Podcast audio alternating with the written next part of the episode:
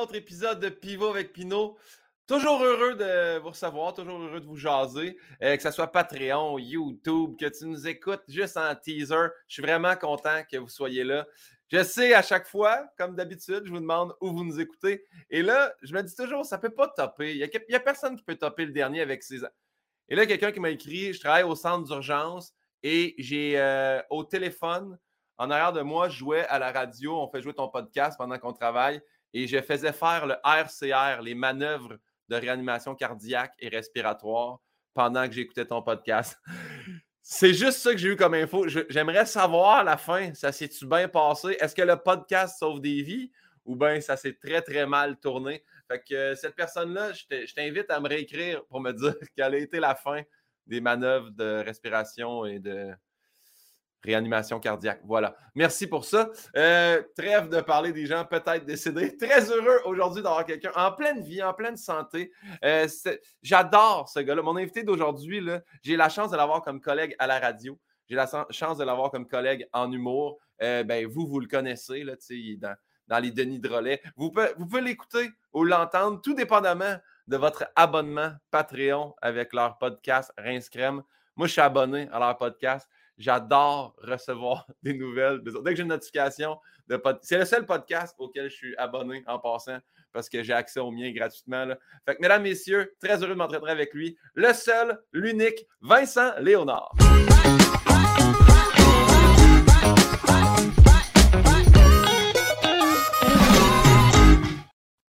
Ah, Vincent Léonard! Yes! Merci de l'invitation, M. Pinault. Ben là, grand plaisir, grand plaisir. Merci à toi d'être là en plus.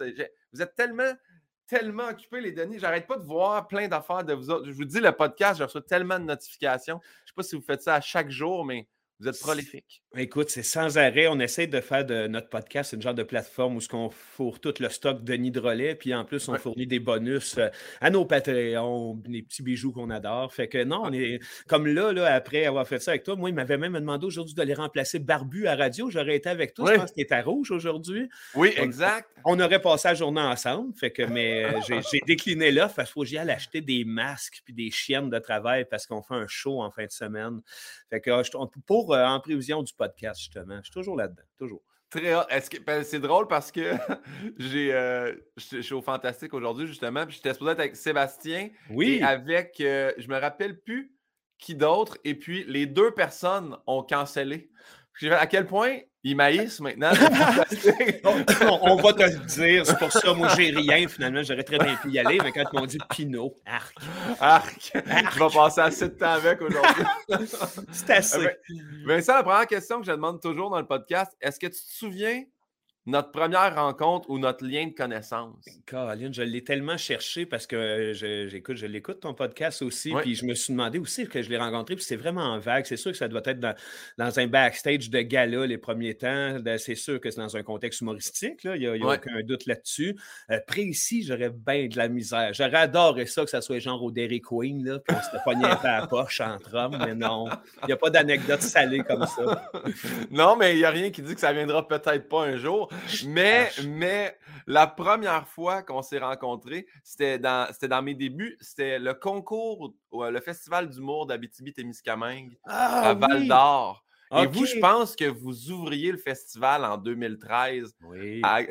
Puis ça, ça, ça moi, moi, déjà, je tripais sur vous autres, mais on dirait que c'était. Je ne sais pas, là, ça sera votre expérience après vous, vous direz, mais je pense que c'était peut-être le moins bon contexte pour les Denis Drolet, jouer à grosse clarté au soleil plombant en veston cravate devant voilà. 10 000 personnes. Dans des structures en genre de béton cassé. En tout cas, c'était proche. Oui, oui, oui, non, c'était épouvantable. Nous autres, en festival extérieur d'été, on trouve ça très, très tough parce que, justement, euh, l'humour, on trouve que ça se transpose moins là-dedans. D'un Denis, en plus, on est deux, tu es pogné dans un rythme tout est extrêmement rigide. Tu sais, on fait pas, euh, on n'a pas le talent de, partir en Denis pour improviser. Pour, euh, puis, on s'égarerait tellement, puis c'est déjà tellement égaré qu'on se contente de faire ce qu'il y a à faire. À l'extérieur, le rire se perd, le monde jase, tu perds ton beat, tu perds ton rythme. Il y en a un qui te crie quelque chose, genre chante fantastique, c'est pas le temps.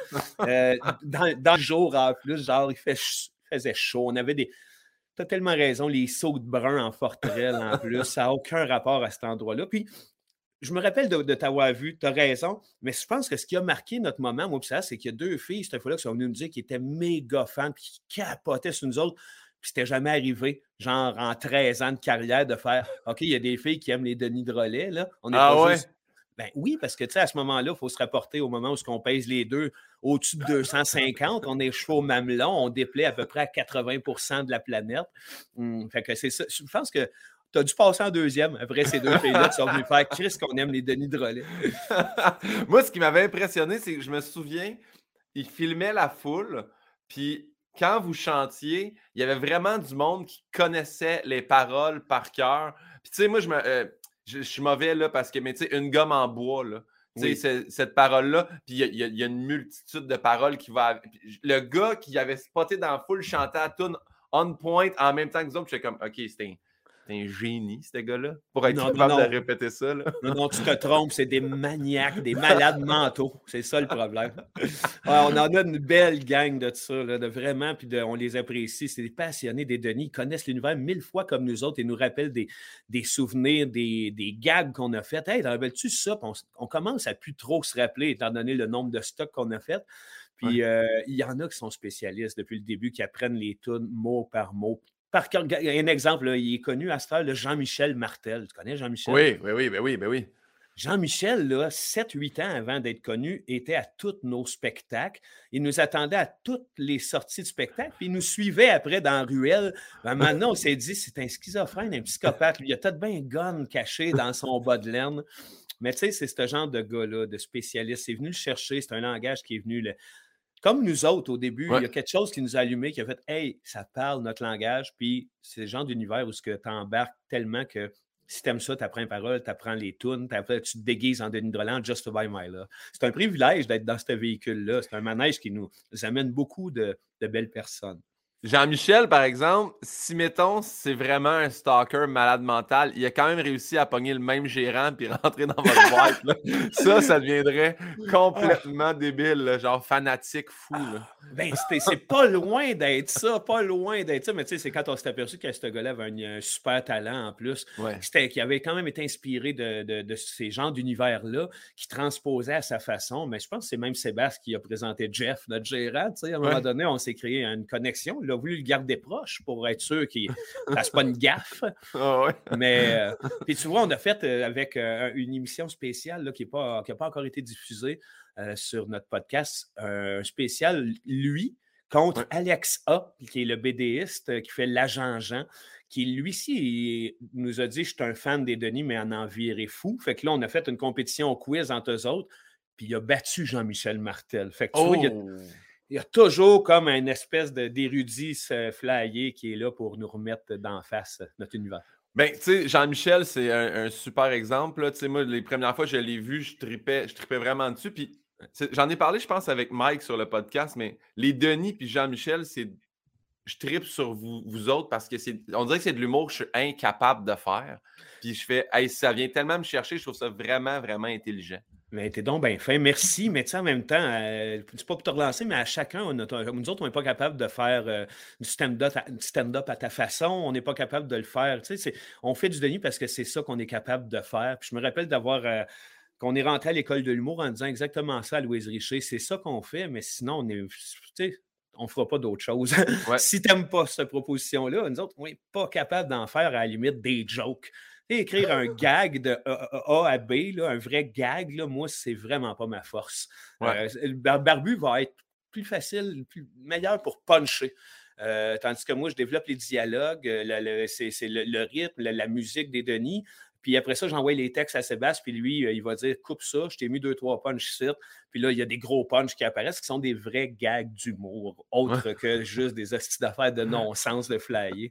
Fait que je pense qu'à chaque. On s'impressionne un peu chacun. Mais je comprends aussi ce que tu dis, c'est que quand on est arrivé en humour, on était un peu le jazz des humoristes. Euh, le public n'était pas tant au rendez-vous avec les Dendrelais, même que, ceux qui nous voyaient à la télé pensaient qu'on était deux itinérants pris sur une gosse. Puis c'est les autres autour. Tu avais à nos shows euh, Danny Turcotte, euh, la gang d'RBO. Il y avait du monde qu'on on était sur le cul de voir ça, mais on s'apercevait tranquillement que c'est eux autres qui nous ont donné une chance parce qu'on était justement une espèce de jazz, une espèce de, de façon de faire que les autres auraient aimé faire, mais qu'il n'y avait pas en dedans d'eux. Fait que là, c'était Waouh, qu'est-ce qui se passe? Moi, j'aimerais ça. Mario Jean. Mario Jean nous a fait découvrir au grand public. On n'aurait jamais pensé. Puis on, on était dans justement une espèce de festival à Cowansville, si je ne me trompe pas. À l'extérieur, il y a du bruit, il y a du monde. On est avec l'école de l'humour, on passe faire notre, notre bid là. On passe dans le beurre, c'est épouvantable. Euh, mais on reçoit un, appel de la gérance qui dit Mario Jean a capoté. Il était là, puis il vous invite à une émission où est-ce que les gens lui rendent hommage, et puis il, a, a, le choix d'inviter des gens qui aiment. Il veut vous faire découvrir. Fait que c'était ce genre d'affaire-là. C'est zéro notre genre, Mario Jean. On est zéro dans ses tales, puis lui non plus, mais il nous avait dit, dis-moi ça, je capote. Je ne serais jamais capable de faire ça, mais je capote. Que, je comprends ce que tu dis. Puis c'est un peu ce qu'on ressent, nous autres aussi, quand même, quand on voit un, show d'un de nos confrères, concerts, on fait OK, c'est, mais respect, c'est de l'art, euh, crime, c'est, bien travaillé, puis moi, je serais pas capable. Mais tu sais, mettons, parce que tu sais, des stand-up, j'en vois, là, qui, pas, pas qui, ben, qui se dénaturent, mais tu fais, ah, ça a tellement changé son stand-up. Tu sais, les Denis, je me rappelle de voir les, les, les premiers galas. J'ai vu un gala euh, qui, qui, a passé sur Internet, euh, je pense que c'est juste pour eux qui a partagé ça, où je vous dis, on est tellement riches, Asti, nous autres, on fait des pubs de PFK, puis vous envoyez chier le public, je trouvais ça tellement bon. Il faut, que vous soyez fort sur scène. On continue, même si ce n'est pas tout le monde qui nous capte. Là. Vous n'êtes jamais dénaturé, je trouve aussi. On n'a jamais voulu plaire à tout le monde en quelque part. Surtout au début. Je te dirais les premières années, mais c'est parce qu'on euh, a été dressés, nous autres. Euh. L'humour, personnellement, moi, c'est pas quelque chose qui. J'aimais beaucoup écouter les galas, pour rire, mais j'avais pas d'idole du domaine de l'humour pur. Les, ces gens qui nous ont influencés en humour, ça a été RBO qui faisait pas de gala, qui faisait exactement ce qu'il voulait. Il y avait Guillaume Lepage avec son arrogance et puis son. Ça, puis encore là, après ça, ça a été Plume, euh, qui est zéro humoriste, mais c'est lui qui nous a dressé avec son univers en, l'aimant tellement qu'on s'est dit on ne peut pas y déplaire à lui. On va faire quelque chose de tout croche, on va foncer à fond de train avec ça. Euh, quelque chose qui nous ressemble, quelque chose qui est. Lui, il avait dit je fonce à gauche, mais je fonce pareil. Puis pendant qu'il y en a qui naviguent sur le speedboat, moi, je suis là dans ma barque, j'avance toujours tranquillement. c'est une façon de penser qu'on s'est toujours, toujours apprécié, de dire, OK, ça ne plaira pas à tout le monde. Euh, tant mieux. C'est bien normal que ça ne plaise pas à tout le monde, euh, mais on va continuer d'avancer pour ceux qui aiment ça. Parce que, comme je te disais, je pense qu'il y en a qui ont trouvé un langage d'Aide comme nous autres, on avait trouvé plus jeunes euh, dans Ionesco. Tu sais, mettons, là, dans la cantatrice show, la leçon, toutes les l'œuvre absurde, le théâtre absurde, nous autres, on a comme connu ça, on avait 14. puis quand on, quand on a découvert que ça se pouvait de dire n'importe quoi avec des intentions, puis un fond de. Tu sais, wow, ça nous parlait. Fait qu'on n'a pas lâché le morceau. On s'est dit, OK, il y en a une batch qui nous suivent, puis on va continuer. Puis ça s'est développé. Puis en fait, on a quand même eu le désir après d'ouvrir. Parce que c'est un art populaire, c'est un art que, tu veux aller rejoindre le monde finalement. Au départ, c'était pas ça. On voulait aller en entrevue en Denis.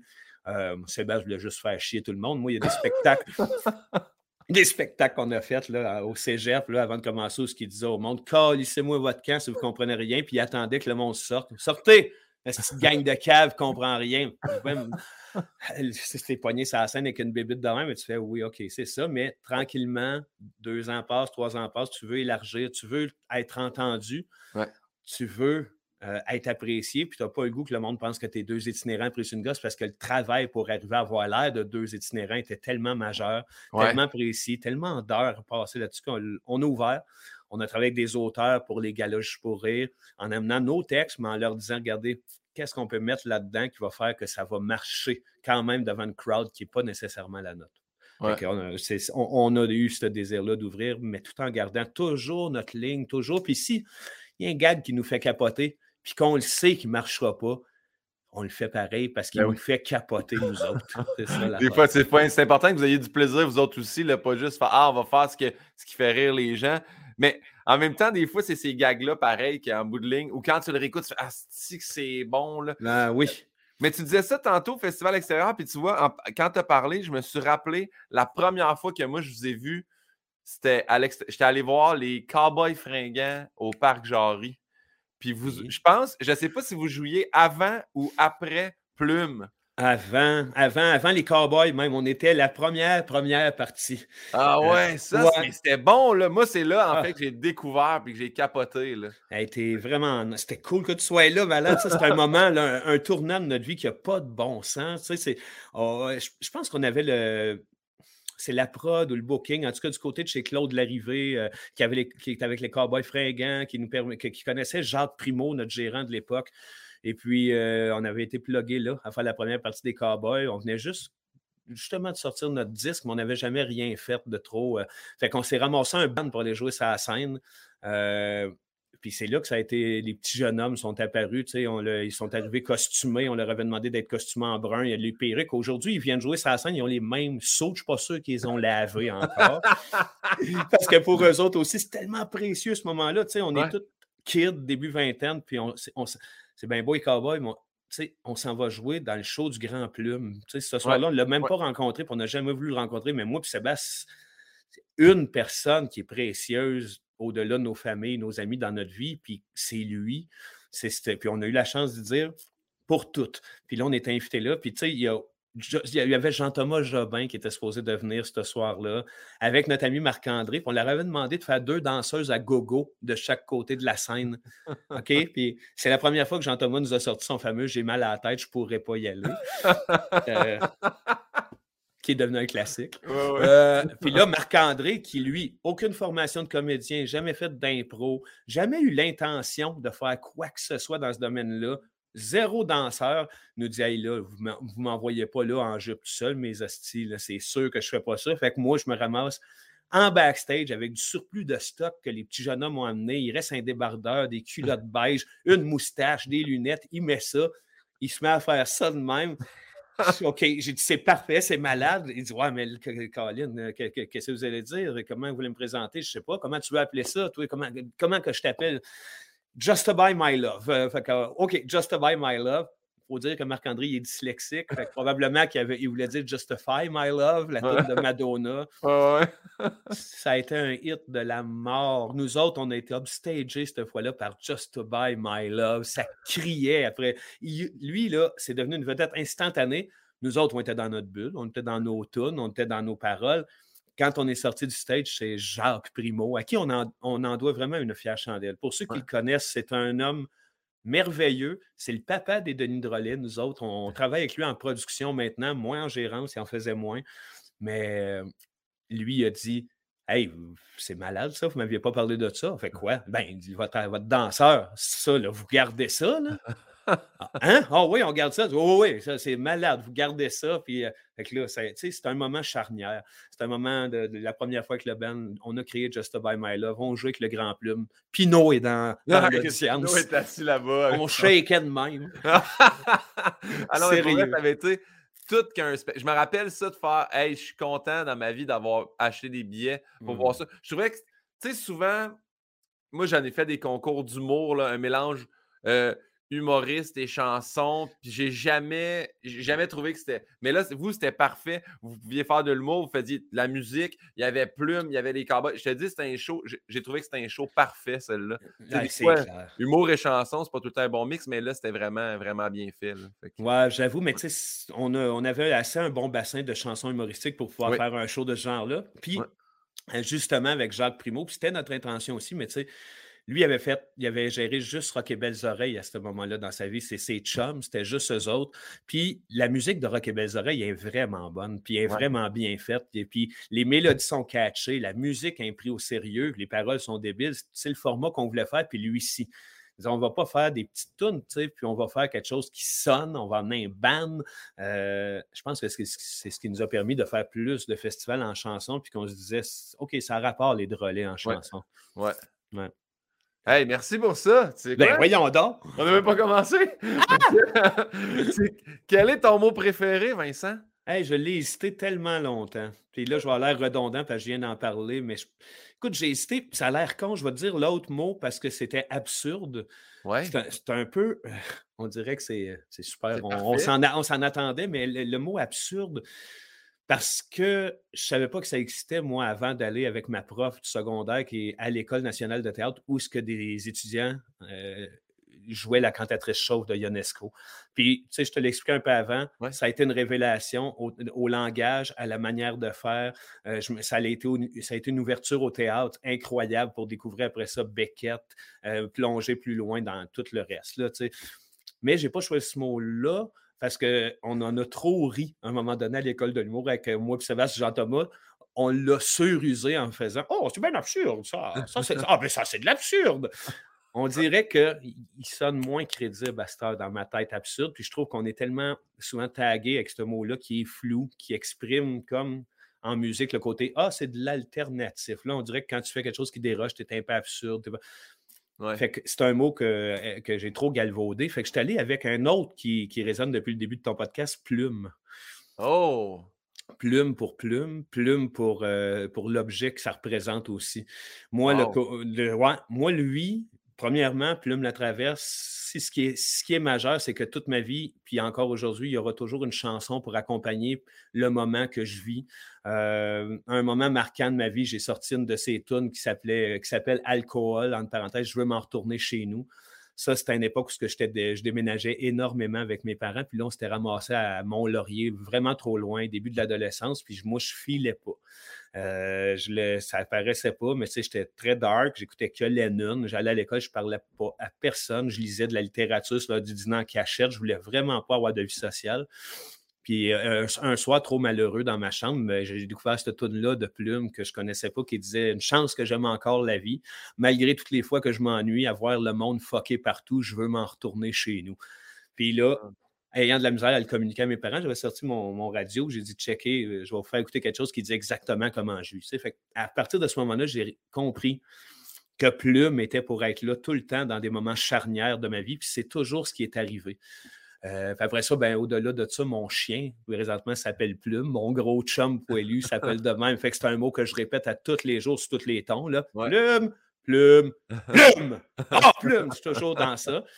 Puis, il y a eu un autre moment dans ma vie, puis j'en ai parlé, ça peut être redondant, mais mon petit frère s'est suicidé, moi, un mois avant que, je rentre à l'école de l'humour en Denis Drolet. Puis à partir de, de ce moment-là, le Vincent qui était là, qui mettait un frein à tout, ou à peu près, par un côté très rationnel, très studieux, premier de classe, qui voulait devenir pas humoriste à ce moment-là, que j'adorais tout ça. Mais je l'ai laissé là, là, 22 ans.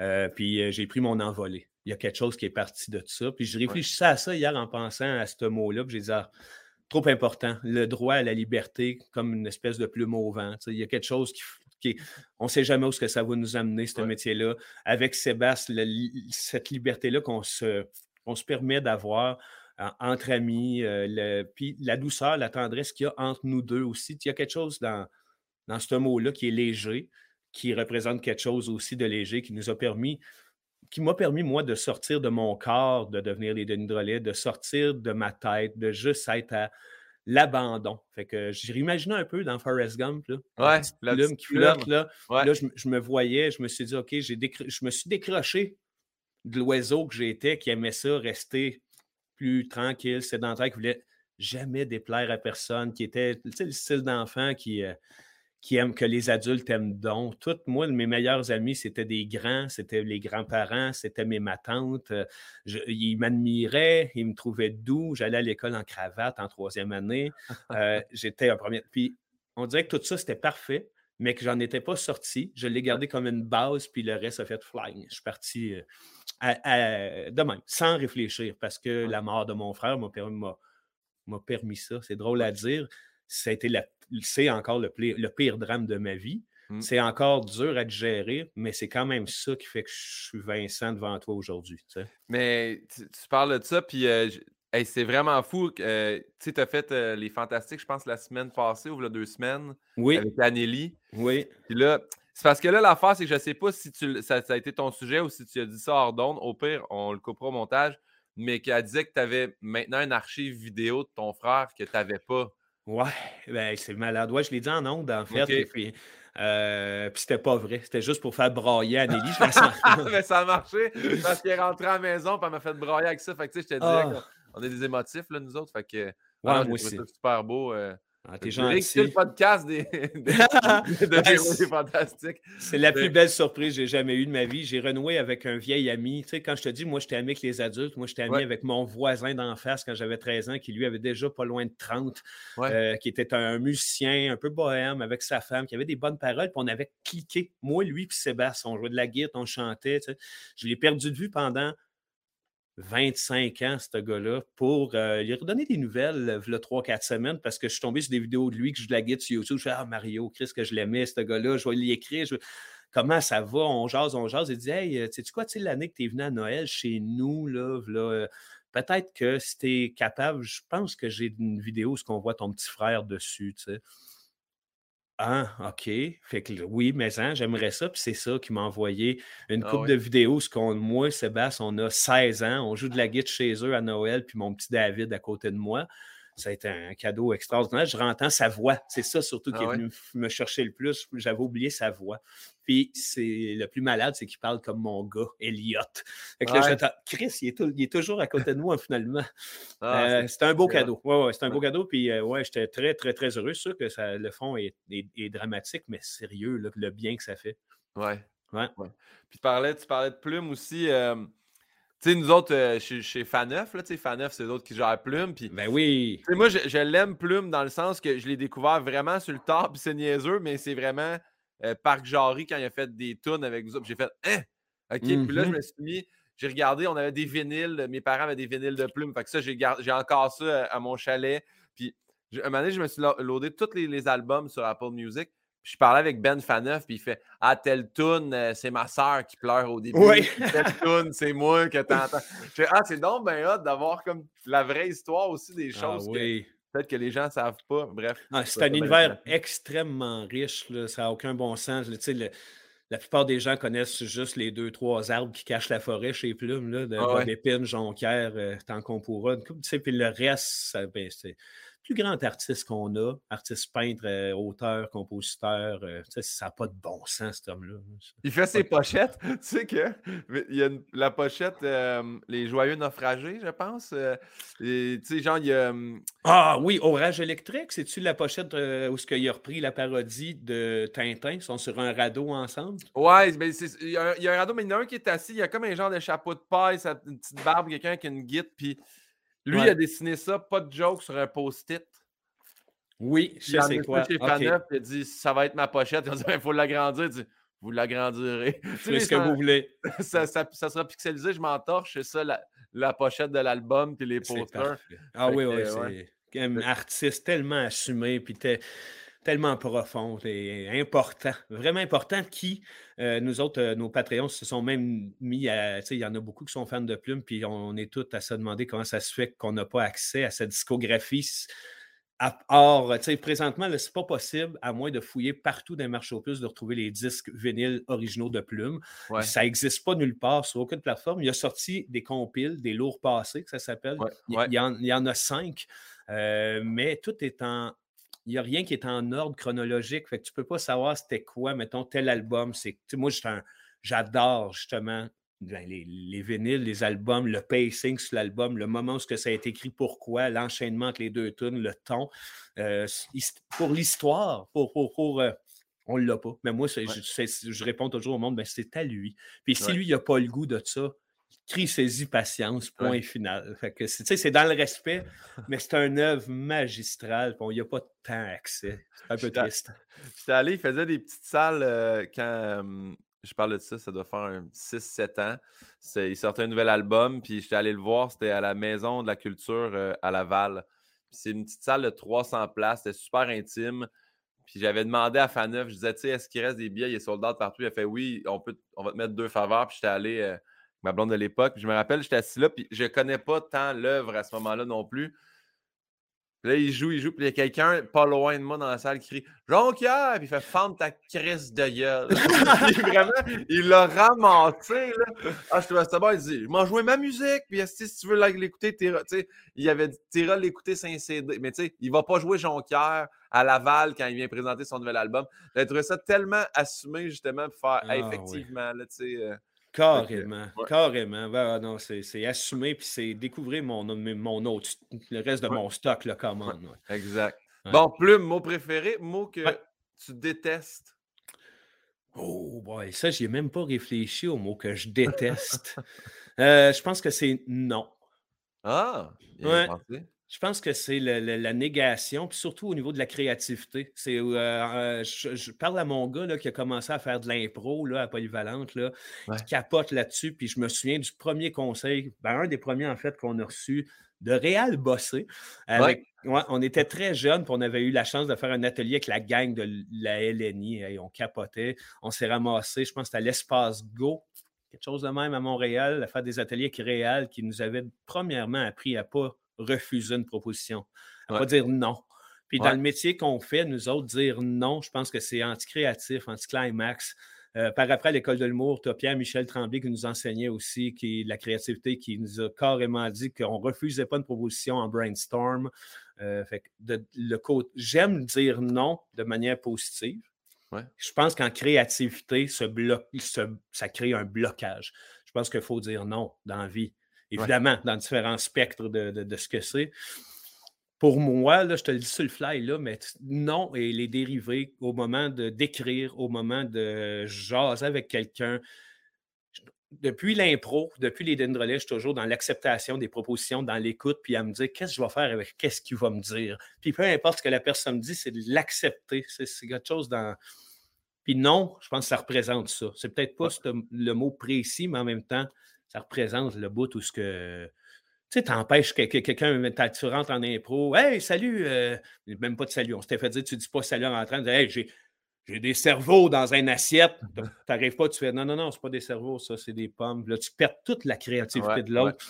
Ouais. ouais, la négation. Ouais, j'adore. Puis, j'invite les gens à aller écouter votre podcast où est-ce que vous, vous êtes euh, libre. Puis que tout le monde en Quand tout se passe sur une chire, Sébastien fait OK, on va, on va, parler de ça. Puis, ça, me fait rire justement qu'il n'y a pas. Non. Euh, des fois, des fois Sébastien, c'est son rôle aussi le, plus négatif, mais si ça me ferait, je vous dis, euh, ben, on va reparler plus tard de votre podcast s'il y a des questions là-dessus. Mais parfait. Prochaine question. Euh, j'allais changer parce que au début, c'était votre drogue favorite, puis je pense que tout le monde est un peu gêné parce qu'il allait vraiment dans drogue, mais dépendance? Y a-tu quelque chose, ça peut être autant caféine que sucre, que, tu sais, y a-tu quelque chose, tu fais, moi, je suis dépendant de ça, je peux pas arrêter ça, j'en ai besoin? C'est pas obligé euh d'être un aliment ou une, drogue non plus, là, tu sais, ça peut ben, être. Moi, j'étais dépendant aux bonbons. Ah oui? Oui. Euh, j'allais partir en tournée, c'était avec un sac de réglisse, puis souvent avec des tubes de gelée, là, de genre de glu sucré. Là. puis les gars en revenaient juste pas. Puis tu sais, on était jeunes et fous, drôles et gros. Euh, puis quand ma fille est venue au monde, je, je, faisais du diabète dans le tapis. Fait qu'il a fallu que je stoppe cette dépendance-là. Longtemps, la seule autre dépendance qui n'a pas été arrêtable, ça a été le weed. Ben aimé, parce que moi, je ne bois pas d'alcool, jamais essayé aucune autre dope. Euh, de, ben, tu sais, un côté très enfantin, de, je suis resté avec ma crainte de tout le reste. J'ai vu de mes amis faire le party c'est des drogues dures, des affaires. À chaque fois, je m'en vais un peu. Tu sais, il y a eu des années où je n'étais même pas là d'un partage juste pour rire. J'étais pas là après parce que je sentais qu'il y avait. Je m'efface dans ce temps-là, je deviens un petit Vincent. Pareil comme quand je me souviens d'avoir été au cinéma avec un ami puis qui avait essayé de l'acide ce soir-là, puis j'ai décidé de ne pas aller au cinéma, rappeler mes parents, m'en aller, perdre un peu cet ami-là. Ouais. Toujours eu bien peur, mais quand le pote est arrivé au début de la vingtaine, puis que moi, j'avais jamais essayé rien, cette drogue-là m'allait parfaitement bien puis elle m'a été pendant pas loin de 20 ans. Puis euh, en vieillissant, c'est qu'il y a une petite coche à un moment donné, tu te rends compte, tu dis, OK, j'ai une petite paranoïa, une, petite mini-crise de panique par là, puis moi, je ne veux pas revivre ça. Fait que ça a été ma plus grande dépendance. Parce que sinon, quand j'ai pensé à tes questions, je me disais, dépendance, là, c'est, euh, à mes enfants, puis à ma femme. J'ai été sais, moi, Karine, c'est ma première blonde. Je l'ai, qu'on s'est rencontrés à 16 ans. Puis à partir de là, deux semaines après, je lui demandais, on s'en va-tu en appart? Euh, elle m'a dit, ben là, Chris, calme-toi nerfs. Là, elle, est zéro émotive. C'est une fille rationnelle, tu sais, square. Non, non, non, non, non. Puis là, ça alimentait ma crainte. Fait que je pensais qu'elle était pour me laisser. Je devenais pas vilain, mais possessif au point qu'elle a travaillé dans un McDo de nuit elle m'appelait la nuit dans ses 15 minutes de travail pour me rassurer qu'elle n'était pas avec d'autres gars en train de rigoler. Tu sais. Allô, allô, j'étais 3 heures du matin. Oui, allô. Ah, OK, c'est mon 15 minutes. Comment ça va? Elle, je, puis encore aujourd'hui, tu sais, j'ai besoin, c'est un besoin. Tu sais, on se connaît, elle me connaît, on se complète énormément dans n'importe quelle situation, ce besoin-là est, essentiel qu'elle soit là. On a tout vécu ensemble. Elle me cerne. Je, la connais, je la cerne aussi. Euh, c'est ça ma plus grande dépendance, moi. C'est à elle et à mes enfants parce que j'ai pas de frère. Je n'ai un père que j'ai perdu, mais j'ai pas d'autre famille. Pas donc, pas de tante, pas de grand tout a été focalisé là-dessus. Puis euh, c'est ultra positif. En fait, c'est ce qui fait qu'on on est une équipe merveilleuse. On est tissé serré. On a envie de faire des trucs ensemble, de se, de se hisser un et l'autre, euh, de se donner des trucs. De, que ce soit mon gars qui a 10, qui me fait du quelque chose, ça me fait évoluer. Que moi, le moment présent avec eux autres devient vraiment une drogue euh, douce. Wow, j'adore. C'est tellement touchant quand tu parles de ta famille. Je trouve ça vraiment beau. Ben, t'es fin. Merci, mais c'est comme. Je suis un, gars qui, vient d'une famille que, tu sais, du côté de mon père, ils, des, sont six, puis ils se parlent pas, puis ils s'aiment pas. Puis ma grand-mère, elle les aimait pas. Fait que, tu sais, du côté-là de la famille, on a rapidement fait, ouais, on n'aura pas. Et du côté de ma mère, qui est enfant unique, elle, moi, mes oncles et mes tantes, quand je suis venu au monde, avaient tout au-dessus de 70 ans. C'était ses oncles et ses tantes. C'était sa famille. Puis là, ils sont tous morts, un par l'autre. Fait que pour moi, la famille, c'est majeur. La mienne, mon noyau est plus que précieux, mais j'élargis quand même ça avec la famille de Sébastien. moi, Sébastien, puis son frère Martin, sa mère puis son père, je veux dire, c'est précieux. C'est comme mes parents. Il y a des traits de son père que je retrouve dans, mon, dans l'éducation que je donne à mes enfants. c'est ouais, la famille. C'est pour ça, c'est ça. Il y a quelque chose de touchant, mais je, pense que c'est juste parce que je suis dans, dans la vérité avec ça. Chris, que c'est la bonne affaire. Ouais. Ben, c'est pour ça que les trucs que t'aimes, euh... c'est quoi le son, le bruit que t'aimes le plus? oh, la pluie qui tombe sur un toit en tôle. Ah oui. Ça, c'est malade. C'est un cliché de fou, là, mais ce bruit-là était écœurant. Ça me ramène directement à un petit chalet que j'allais quand j'étais petit. Euh, qui, était, qui appartenait à ma, à. Puis que, je veux dire, on était tellement bien, là. C'était juste relax, caché dans le bois sur le bord d'un lac. Puis quand il remouille, en fait, ça le fait plus chez nous. Je n'ai pas un toit en tôle, puis c'est un désir que j'ai. Peut-être bien me faire poser un petit bout de tôle sur le bord de ma fenêtre. J'adore ça, ça m'apaise, ça m'apaise énormément. Puis sinon, ben, c'est des voix. C'est des voix. Euh, autre que ça, c'est les, les, les voix. La, voix de plume, justement, la voix de McCartney. Tu sais, je vois, cette voix-là, le son, il pourrait rien que faire Oh! Je serais bien, bien, bien. J'adore ça. Ouais. Super. Si à, l'opposé, y a-t-il un son que tu détestes entendre, un son qui te répugne ou que tu fais comme ça, je suis pas capable? Ah. ça me fait chier de le dire, là, mais les sons qui m'ont le plus agressé, qu'il a fallu que je me retienne le plus de pas euh, virer impatient, c'est quand mes enfants pleuraient. Oui. Ça me fait peur, moi. C'est ça qui me fait. Le pire, là, et puis parce que je parle de ça aujourd'hui, puis je me rappelle qu'il euh, y a trois ans, j'ai parlé de ça à radio. Aujourd'hui, mon sujet au fantastique, c'est parentalité. Je veux savoir, parce qu'il y a trois ans, tu étais là, puis j'avais demandé quand est-ce qu'on sait qu'on veut devenir père? Puis hmm. là, j'ai beaucoup d'amis qui me parlent de famille, puis nous, on, a commencé peut-être à en parler un peu, mais tu sais, pas juste dire, avant, on était fermé complet, pas d'enfant. on fait comme, hein, si hmm. ça arrivait, peut-être qu'on est un peu plus ouvert. Euh, je sais pas. Mais quand est-ce, quand est-ce, tu sais, moi j'ai la chienne, parce que je sais que, euh, comment que ça, Biz, le gars de Locolocas, il a écrit un livre. Ben oui. Fait que pendant deux ans, son kid, il laissait, là. Fait que, tu sais. C'est, faut que c'est, un passage obligé. C'est pas que tu. Ben, en tout cas, moi, j'ai, c'est pas les haïr, c'est m'haïr moi qui me rendait fou. Parce que je pensais pas que le pleur de mon enfant m'aurait agressé autant. Puis ça a été trois fois trois shots, puis surtout Rémi en dernier, on dirait, il fallait que je sorte sa galerie. Ma blonde vient me voir, là, là, t'as pas le choix d'assumer. Tabarnak, si, ça va-tu arrêter? C'est que ça vient chercher quelque chose en dedans de toi, qu'une fois que tu as donné le biberon, que tu sais qu'il est en santé, que tout va bien, qu'est-ce que je peux faire? Puis là, tu es désarmé, tu es désemparé, puis c'est de là qu'émerge l'impatience, je pense il crie, il crie, on a tout fait, qu'est-ce que je peux faire? Il est-tu malade? Là, ça alimente l'anxiété, ça crée un cocktail dégueulasse. Ça passe en deux secondes. Honnête, là, je te parle de ça, puis on dirait que ça a été une journée. Pourtant, ça a duré facilement un an à chaque fois. Puis euh, je le revivrais sans arrêt, mais je pense que je ne serais pas plus outillé. Ouais. Parce que tu vois, là, ma chatte, là, j'ai une petite chatte, moi, ici, là.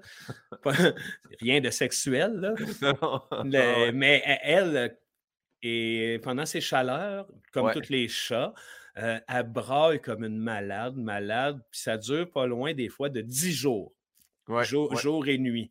Ça me refait le même effet quand mes enfants criaient puis braillaient. Je ne suis pas capable d'endurer ça. Là, je suis allé la faire castrer parce que je sentais surtout qu'elle vivait quelque chose d'horrible là-dedans. C'est ça, ça, qui me foquait. Puis là, Chris, ça fait deux semaines, puis elle braille, elle miaule encore pour d'autres choses que je ne sais pas pourquoi. C'est à peu près ça. Je te dis, là, c'est une chance que je l'ai travaillé avec mes enfants parce que sinon, sûrement que j'aurais fait OK, on se débarrasse de ça, je ne suis plus capable. Ouais. Ouais, Va jouer avec les renards dehors. Là. Oui, on va faire un tour avec le raton laveur. C'est ça dans mon poulailler. Euh, oui, c'est ça. C'est comme le, ce cri de détresse-là, de aidez-moi après que tu aies aidé, puis tout fait ce qu'il y avait à faire. Là, moi, j'ai tilté. Là. Rien de violent, mais à toutes les fois, le cerveau, je vais m'en va prendre une marche, je calisse mon camp, je ne suis plus capable.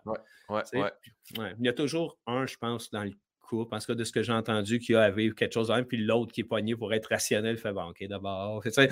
Moi, je suis les C'est bon que les deux, tu sais, mettons, quand tu as dit, tu sais, ta blonde qui va te voir, elle fait Hey, t'auras pas. J'ai imaginé Anneli faire Regarde, je suis capable, va, souffler sur le balcon, mais sache que ça ne sera pas ça la dynamique à chaque fois qu'il parle. Exact. Non, non, c'est ça.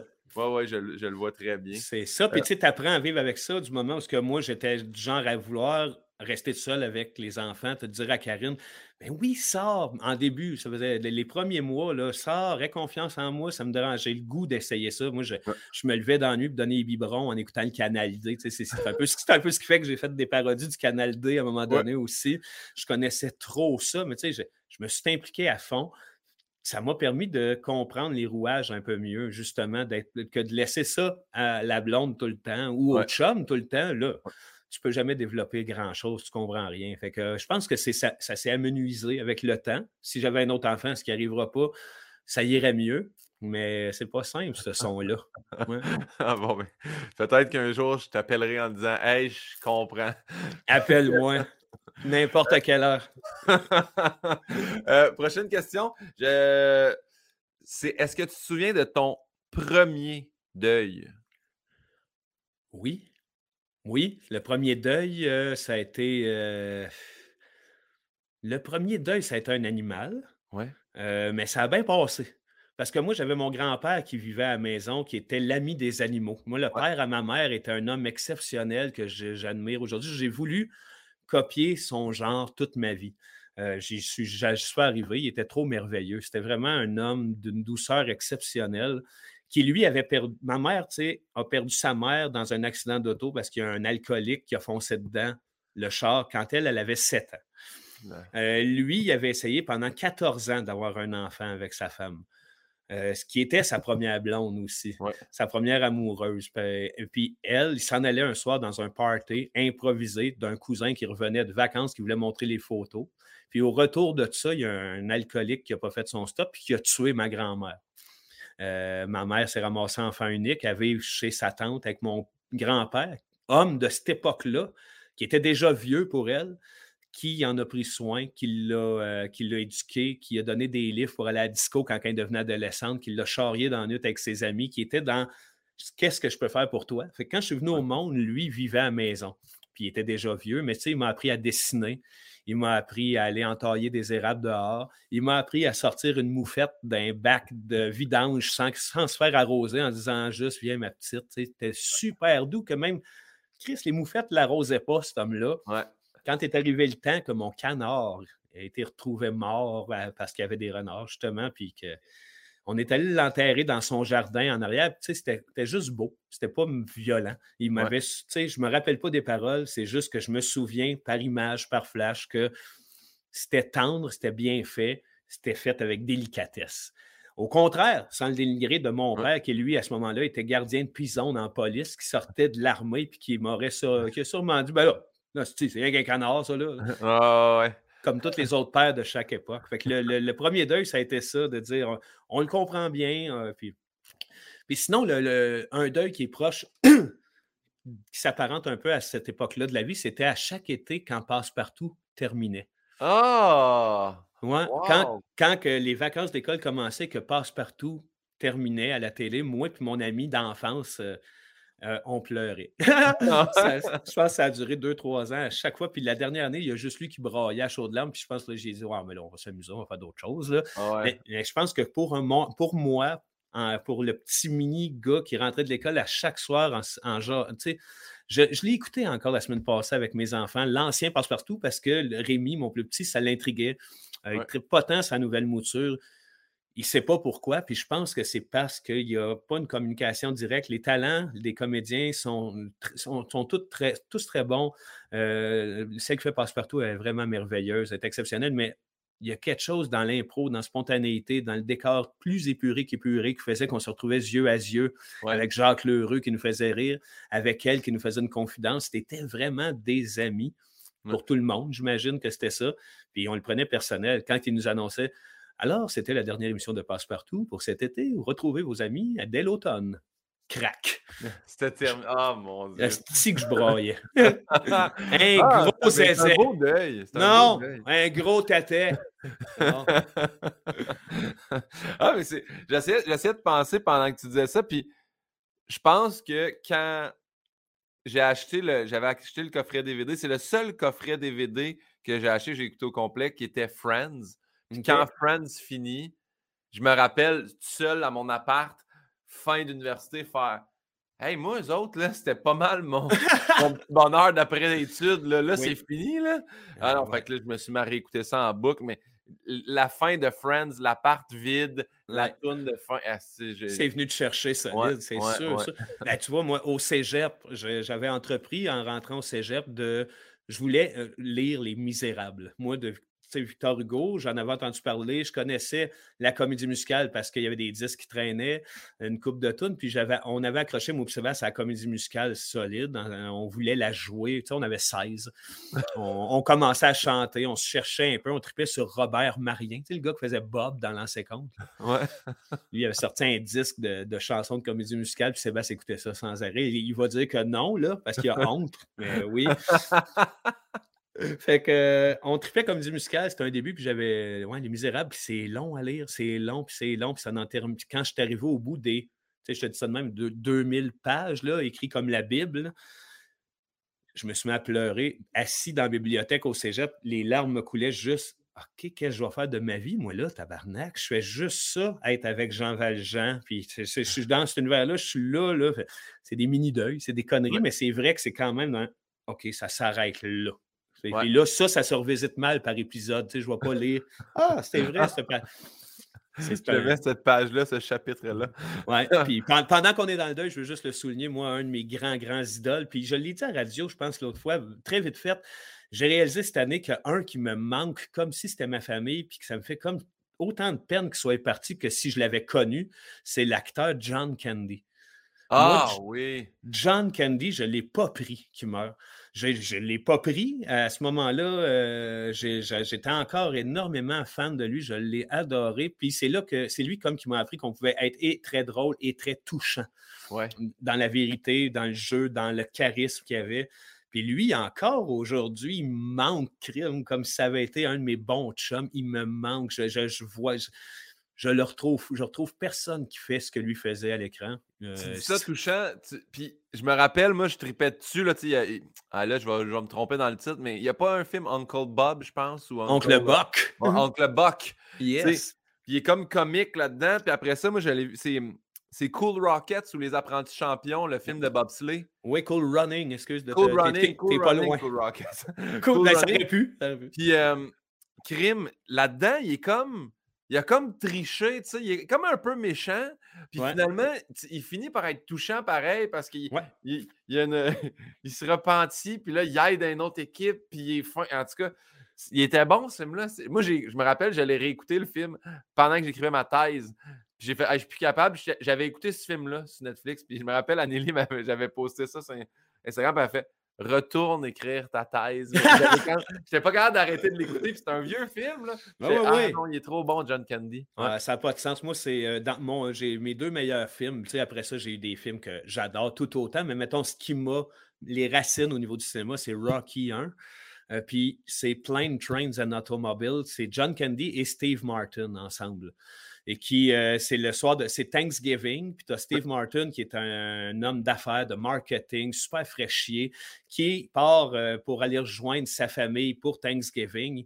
Pour ça, il faut qu'il prenne l'avion, puis finalement, l'avion est annulé parce qu'il y a une tempête de neige, puis il se ramasse à l'aéroport avec ce gros gars-là qui est à bonne franquette, qui est comme Monsieur Tout-le-Monde, qui essaie d'être comique pour passer le temps, puis l'autre le trouve vraiment gossant. Fait que c'est la dynamique du duo qui sont pognés ensemble pour Thanksgiving. Puis dans ce film-là, John Candy est à couper le souffle parce que parce que c'est un personnage extrêmement touchant. On apprend à la fin que lui, si il est en, il vagabonde finalement, c'est un vagabond. Il traîne d'aéroport en aéroport, de train en train, parce que depuis que sa femme est morte, il, vend des anneaux de rideaux de douche en guise de boucle d'oreille pour se faire un peu d'argent de side. Puis dans ce film-là, il y a une scène clé où il se loue une, chambre dans un vieux motel miteux ensemble. Il reste juste ce motel-là c'est Steve Martin qui est obligé de payer parce que l'autre n'a pas d'argent.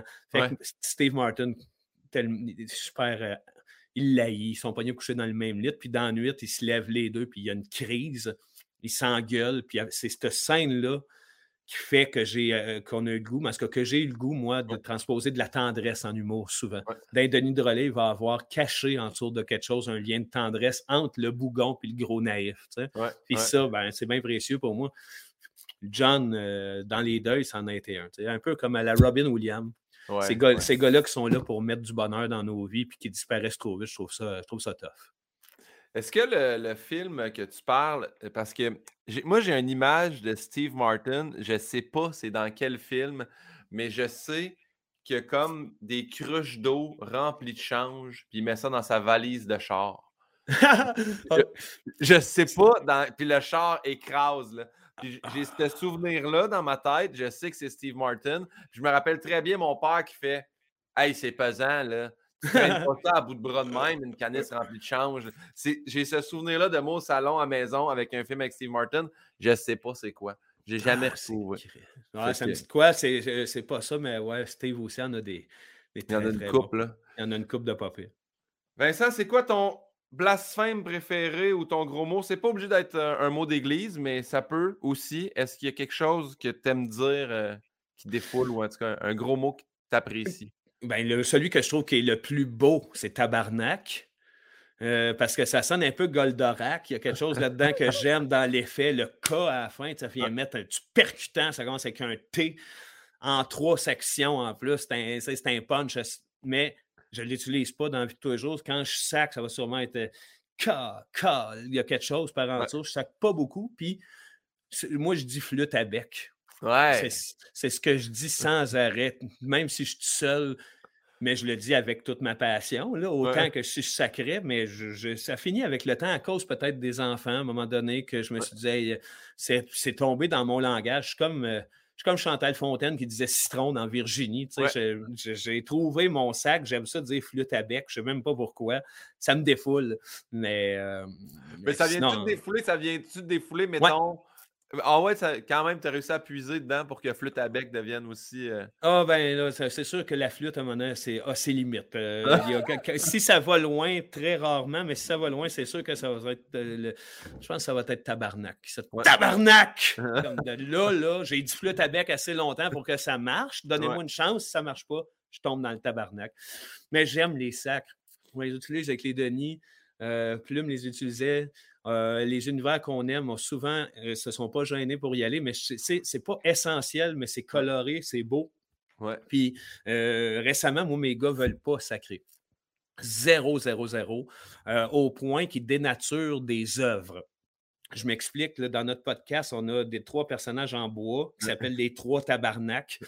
À chaque fois que mes gars viennent m'en parler, ils disent Hey, fais-tu quelque chose cette semaine avec les trois tabarnouches J'étais comme, OK, ils ne veulent pas dire tabarnak. Ah, ben, ah, oui, les gars, les trois tabarnaks. Oui, oui, oui, les tabarnouches. Là, on écoutait du plume justement l'autre jour, puis Elliot, il me dit hey, euh, c'est vrai, euh, en impro, on a fait jouer, tu sais, ça tourne ce qu'il dit. Puis si vous êtes en tabarnouche, je ne pas ça qu'il dit. C'est pas, pas ça qu'il dit, c'est tabarnak. Il dit tabarnak, Elliot. là, il était figé. Je regarde, moi, j'ai été trash cette fois-là, mais je voulais que l'image soit forte. J'ai dit, tu sais, Elliot, ceux qui nous empêchent d'empêcher le monde de sacrer puis de dire ces mots-là, c'est les mêmes qui suçaient les petits pénis des gars de ton âge.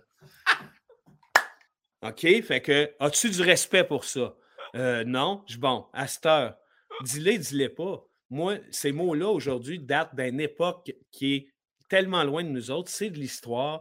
Ça n'a plus la même répercussion. Tu n'iras pas en enfer. Ces gens-là se disent tu vas aller en enfer, tu vas brûler au purgatoire. Euh, ça marchait ces menaces parce qu'on n'avait ah pas le droit de nommer le bol dans lequel tu mets des morceaux de papier qui goûtent le cul. je, voulais que ça soit assez fort. Ça appartient à une époque. Puis ça sonne encore mal dans notre langage parce que justement, c'est relié à ça. Mais tu sais, c'est juste des mots. C'est pour ça j'ai dit, pour ça que tu peux dire comme moi, flûte à bec. Tu peux trouver n'importe quel qui va être approprié. Ça n'en prend quelque chose, un peu se défouler quelque chose. Nous autres, c'est ça qui sort, mais ça n'a plus la même connotation. Je pense que pour un jeune aujourd'hui de 11-12 ans, euh, tabarnak, c'est juste une couleur à mettre dans un. Dans, ce, dans sa vie. Ben oui, je pense que ne faut pas se sentir. Je, sentais qu'il y avait un grave malaise avec ça. Pareil comme s'il y avait un curé qui avait dit, tu sais, Elliot, tu viens Ça venait pas de vous autres? Ça venait pas de vous autres, clairement? Non. À l'école ou euh, je sais pas, mais. mais spontanément, ils ne trouvent pas ça beau. J'ai dit, ben, parfait. moi, ça ne me dérange pas. Tant mieux, Elliot. C'est parfait. Tu as un beau langage, je suis fier de toi. Mais sache que si tu viens qu'à dire tabarnak, tu n'as pas à avoir l'angoisse qui vient avec, ça ne t'appartient pas. Ça ne nous appartient pas. Ça appartient à une autre époque, il faut savoir d'où ce qu'on vient. Mmh. Mais justement, on a tellement essayé de s'en sortir, puis encore aujourd'hui, c'est majeur. Par entour, il y en a qui sont pognés avec des nœuds à cause de ça, qui ne sont pas nécessaires. Ce n'est pas nécessaire. Il y a trop de stock pour euh, se virer anxieux de nos jours autre que de dire Calis une fois de temps en temps. J'ai hâte, hâte, de réutiliser cet exemple-là. il, est rendu quand même il est assez vieux. Là, oui, oui, je ne dirais pas ça à, mon neveu de 7 ans. Là. Euh, la prochaine question, pour vrai, je, le dis à chaque podcast depuis un petit bout, je pense l'enlever, mais je la garde parce que c'est dans le questionnaire de pivot. Mais si demain matin, on imprimait un nouveau billet de banque, là, oui. Qui est-ce que tu déciderais de mettre dessus? Ben, c'est ça. Ça serait du domaine du dessin animé. J'ai pensé, ah! pensé, à Actarus, le gars qui chauffe Goldorak, ou le commandant Cobra. Moi, je suis un maniaque de G.I. Joe. Là. Ouais. Moi, je, on parlait de dépendance tantôt, puis je n'ai toujours pas parlé, mais j'ai un musée chez nous. La moitié de mon sous-sol est, un, est rempli de figurines. C'est que tous les univers de mon enfance est là en figurines. Puis j'en parle pas parce que je sais que c'est il y a quelque chose du domaine un peu de l'arriéré. Euh, c'est tellement pointu, ça vient toucher personne d'autre que Sébastien qui vient ici une fois de temps en temps qui fait On va-tu dans ta pièce? Mais sérieux, c'est billet de banque, le commandant Cobra. Parce que c'est le pire et le meilleur méchant en même temps. Je trouve que l'argent, c'est le pire et le meilleur aussi. Ah, wow! Ouais, fait que ah lui, avec son beau casse en métal, marqué Cobra, juste qu'on arrête de prendre ça au sérieux tant que ça, je trouverais ça beau. J'aime ça. Y a-t-il une quote à lui, une citation qui irait sur le billet? Euh, ben, lui, il fait juste à peu près crier Cobra. Fait que je pense qu'en gros, tu aurais C Cobra. Cobra! J'adore ce bonhomme-là. Je l'aime parce que c'est un choker, il est imparfait, il essaie de donner le monde, puis il l'a pas. Il, est un peu loser. C'est ça que je retrouverais, moi, sur un billet de banque. Un loser que tout le monde aime. Ah, j'aime ça, j'aime ça. En fait, en fait est-ce que je, te pose cette question-là? Ta blonde, es-tu euh, es-tu down avec ça? Tripes-tu sur ta passion euh, non, mais c'est parce que je, te dis ça, c'est une question avec une arrière-pensée. C'est ouais. j'avais commencé à me ramasser là, des Funko Pop. Là. Ben oui. Tripais, là. Puis là, j'ai je commandais des spéciales éditions de Back to the Future parce que je captais, j'ai une petite DeLorean en arrière. Là. Eh oui. Puis là, j'ai deux autres DeLorean qui finalement a fini, qui ma blonde maintenant fait Hey, ça va, là, ton bureau là, qui est rendu. Fait que je suis en bas, j'ai trois bacs Rubbermaid de Funko Pop. Aïe, aïe, OK. Dans lesquels c'est fermé dans leur petite boîte, puis deux DeLorean, puis je les sors plus parce que fait que là, j'en ai, six au-dessus de mon bureau, là, qui c'est les personnages de The Office américains. Ouais, OK. Les seuls que j'ai gardés puis que j'ai sortis de leur boîte. Mais toutes les autres, fait que, y a-tu, ouais, y a-tu des débats là-dessus? Y a-tu. que... Il y en a eu, hein, pas des débats, mais des, euh, des soupirs. Euh, des... T'en as encore acheté, hein? Oui, oui, oui, oui, j'en ai encore acheté. Mais quand c'est pas arrivé quand c'est arrivé avec la maison ici. Ouais. Il y a 12 ans que je suis ici chez nous puis que j'ai la place pour les mettre parce que sinon, j'avais juste ma collection de bonhommes de quand j'étais petit. J'avais gardé mes G.I. Joe. Puis je les avais commencé à les exposer un peu puis à trouver ça cute. Ça a rapidement chiré. Est-ce qu'elle me trouve plus cute? Qu'elle je pense, pense pas qu'elle laisse ça, mais c'est tellement excessif. Moi, je ne suis pas un collectionneur. J'aime pas les, les chars. J'aime, je voyage pas, j'ai peur de l'avion. Euh, à un moment donné, c'est sa mère qui a dit Ah, c'est, c'est, c'est bien beau, puis pourtant, c'est zéro son genre à elle, insérieuse. Puis euh, ben, elle a dit à Karine, tu sais, elle dit Il y en a euh, qui partent à la chasse un mois ou deux par année, et avec des chums qui font des voyages. Toi, ton chum, il est chez vous avec ses bonhommes t'es pas mal chanceux, je te dirais. Tu sais, profite-en, ah là, il est là, là, puis quand même que c'est ça, c'est ça. Fait que, elle, euh, non, elle est super. Dans, Karine, elle, c'est tout le contraire de moi. Elle n'a pas ça des collections, tu sais. genre 10 livres de cuisine, puis elle trouve ça un peu fort. Euh, il n'y a rien qui fait que je compense. Pas je compense, mais c'est l'équilibre. Elle, c'est rien. Moi, c'est tout. Mais elle est dans l'acceptation de ça totale. C'est juste qu'elle fait comment moi gérer ça si tu crèves? Qu'est-ce que je fais avec ça? Fait que là, je suis allé faire un, mon testament, puis euh, c'est tout légué à mes enfants. C'est assez quoi faire avec ça. Rien. Elle fera rien. J'ai tout donné le trouble aux jeunes qui vont être pognés avec des bacs comme toi chez vous, là, ne pas savoir quoi faire. Non, un, bon encore, C'est même pas dans le but de la revente, toi, là? C'est pas genre, je le collectionne parce qu'il prend de la valeur, puis tout ça, là. Zéro, zéro. Puis là, il y en a, c'est comme ta boîte de Funko Pop. moi, j'en ai des Funko Pop.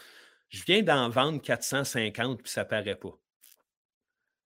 T'en as vendu 450. Ah, ok, ouais. Là, là, on, est dans un autre nom. 450 Tu as vendu 450. Puis, dans leur boîte ou tu les sors, tout est dans leur boîte? Ils sont toutes dans leur boîte, ils sont toutes parfaits. Fait que je sais que dans l'eau, je regarde jamais ça, je m'en fous, mais tu je sais que dans l'eau, il y en a qui valent super cher. Ça n'a pas de bon sens. Je trouve même ça ridicule. Même que moi, je collectionne, je, m'exclus du lot des collectionneurs dans le sens que J'en ai connu, là, un petit pli sa boîte, ils font de la merde avec ça. ça je trouve ça bizarre, fucké, absurde. J'ai ça. J'ai essayé d'en vendre moi-même des miens sur Marketplace. Euh, je suis tombé sur des filles qui, qui, qui les observaient, genre.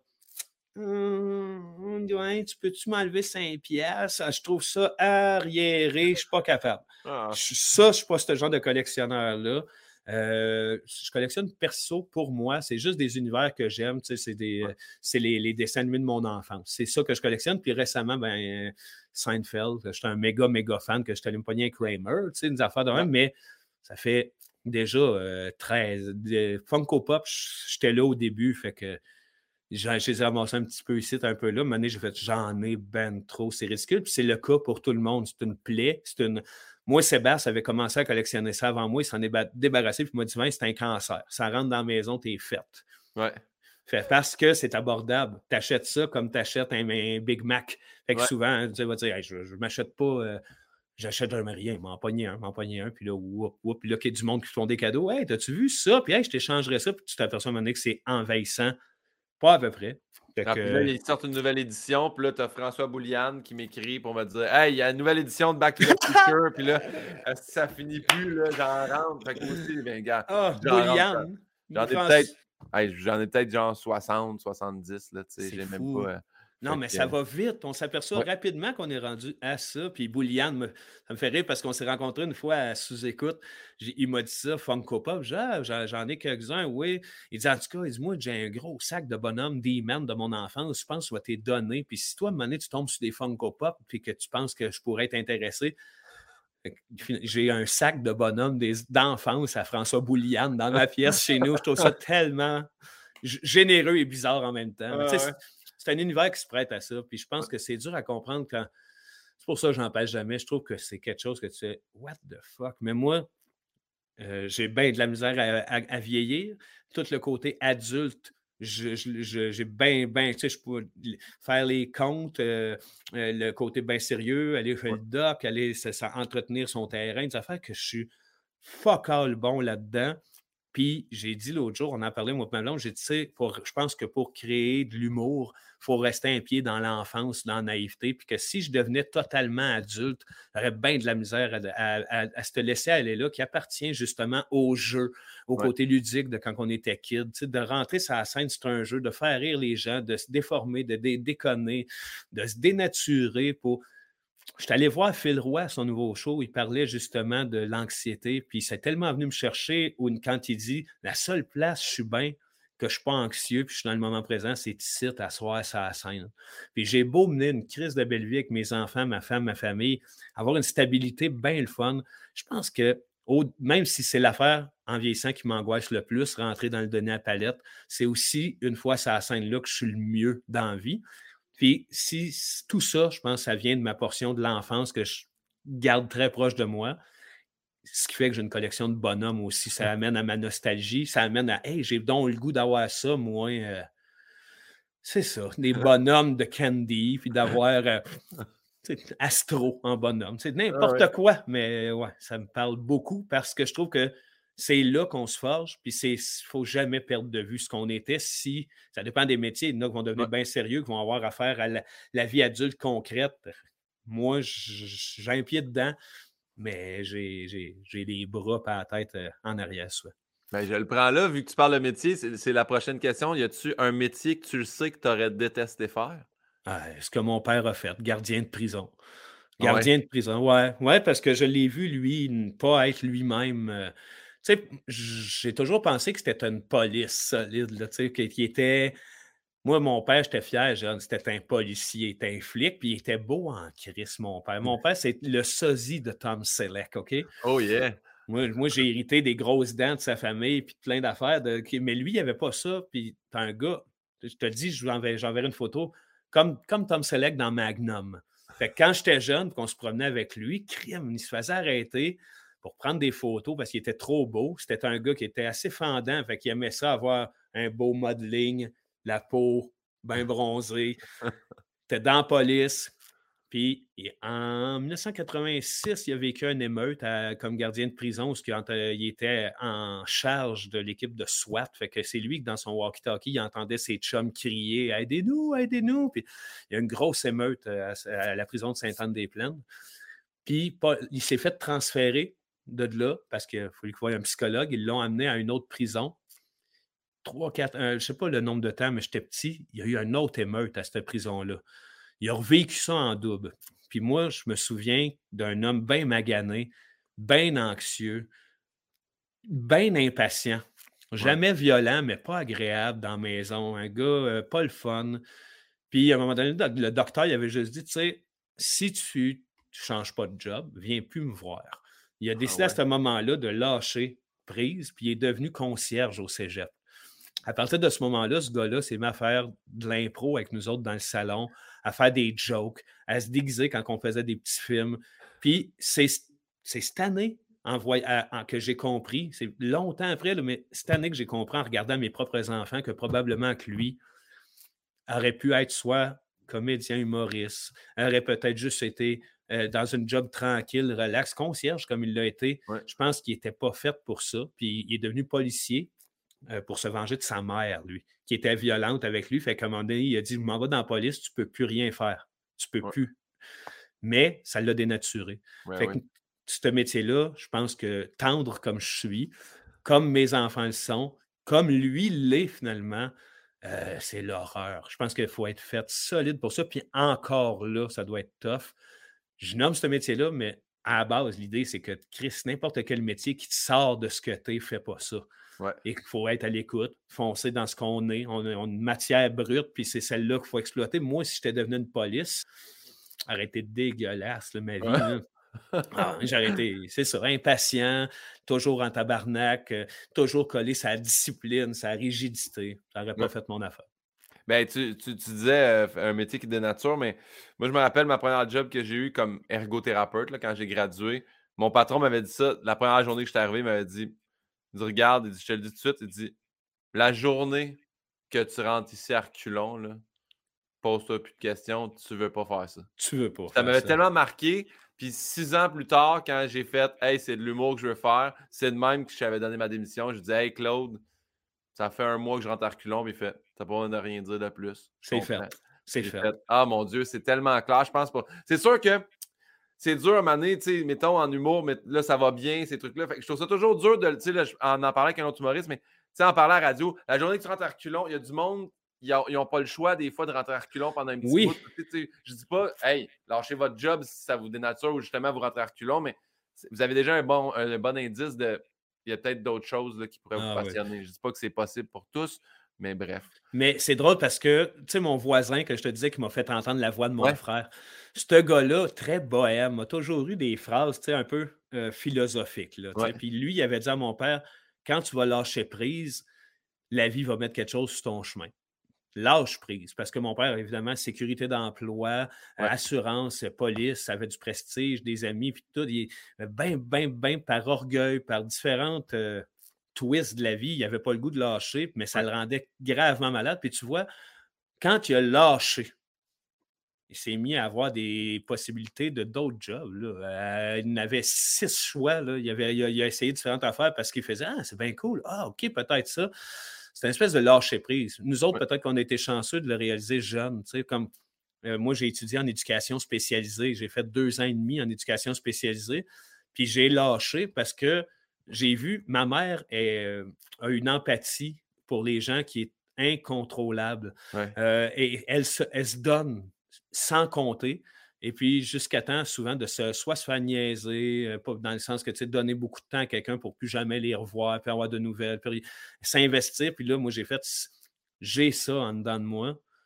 Si je veux une famille, des enfants, si je veux continuer à faire de l'impro parce que j'aime ça, si je veux continuer à faire un peu de théâtre parce que j'aime ça, c'est pas vrai que je peux être éducateur spécialisé parce que sinon, moi, je n'aurais pas été un bon éducateur spécialisé ou soit j'aurais été trop bon. L'idée, c'est que je me disais, je vais m'investir là-dedans, m'en rendre malade comme ma mère le fait sans que ça soit sa job. Puis elle l'a fait, puis elle l'a fait, puis elle a été aidante naturelle pour son chum pendant 14 ans à s'en rendre essoufflée elle-même. À travers ça, j'ai fait non, non. J'étais assez jeune pour dire je vais me réorienter dans d'autres choses. J'ai le temps parce que moi, c'est sûr que si je m'occupe d'enfants handicapés, ben, je vais revenir à la maison, je vais brailler, je vais lui donner mon numéro de téléphone, je vais dire tu m'appelles, c'est quand tu veux. Il n'y aura plus personne qui va avoir accès à Vincent de proche, je vais négliger le reste, je vais foncer là-dedans. C'est, somme toute, ça prend des gens qui le font. Moi, je pense que ça aurait scrappé la vie autour de moi, puis ça n'aurait pas fait nécessairement quelqu'un, un, TES bien, bien, bien bon. Ben, c'est vrai que c'est niaiseux à dire. Les gens empathiques, c'est super important, mais dans, dans ce milieu-là, il faut quand même réussir à avoir une coupure. Moi, ils m'ont fait remplacer quand j'étais ergothérapeute pendant trois mois dans un CLSC. Mmh Puis c'est en remplacement. C'était mon patron qui avait fait Hey, tu genre, une agence te loue pour travailler au CLSC. Puis quand je suis revenu de là après trois mois, je dis Je peux pas travailler dans un CLSC toute ma vie. Hey, moi, je suis rentré là, je fais Telle madame, elle attend un lit depuis deux ans, ça n'a pas de ah, bon temps. Puis là, je fais, fait que je fais des téléphones toute la journée. Je vous ai trouvé un lit, puis elle est comme Mais comment vous avez.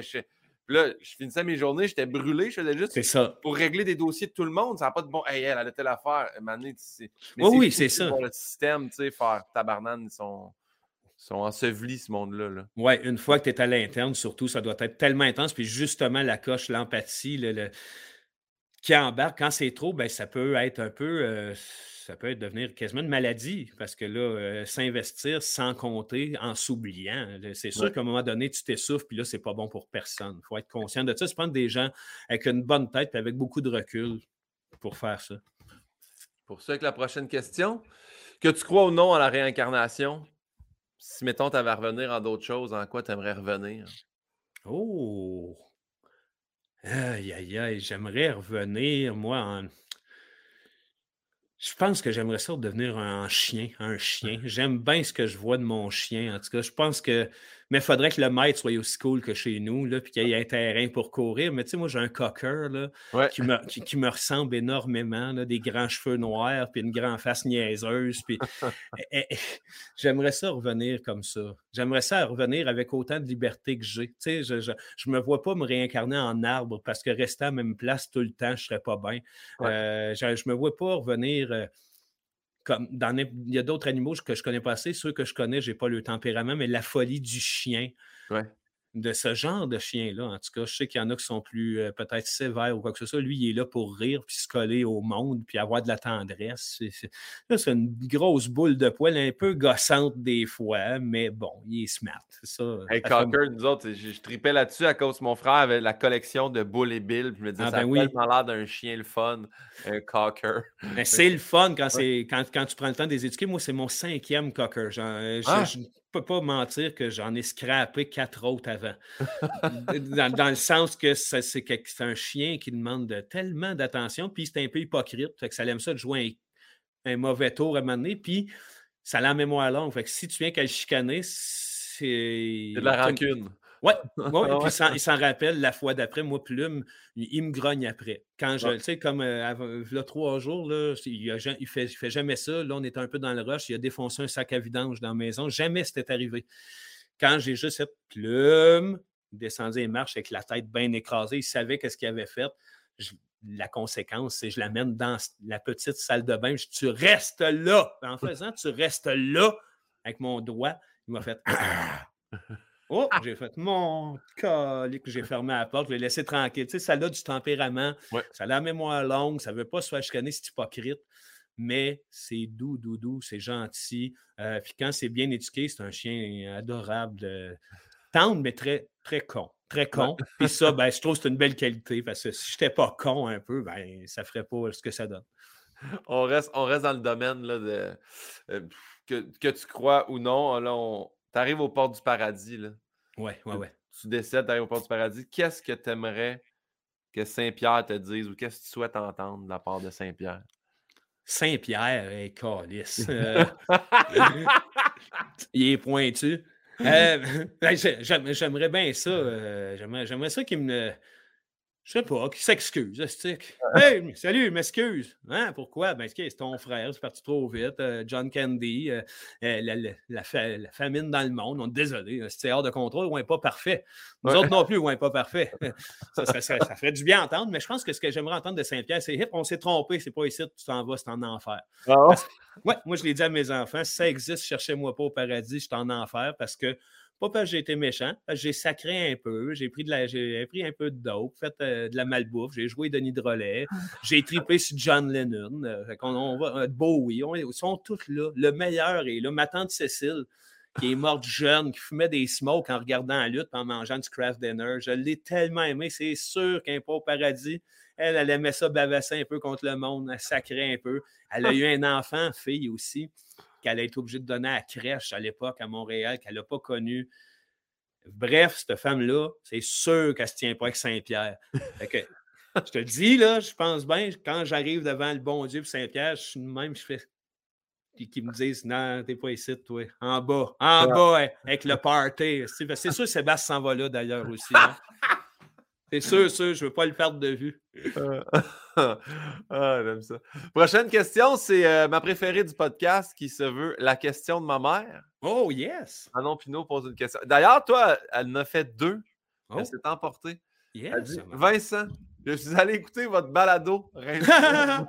wow, ok, ça part trop bien. Est allée avec mon, euh, avec mon code.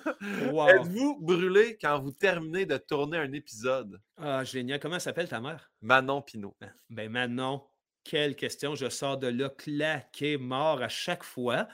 Euh, les trois, moi, Sébastien et Just on sort de là brûlé comme si on avait couru un sprint olympique. On en fait deux le vendredi. On enregistre deux, deux, épisodes. Fait euh, même rendu aux trois quarts du deuxième, on est comme dans tabarouette, comment qu'on fait? Parce qu'on se dénature encore là.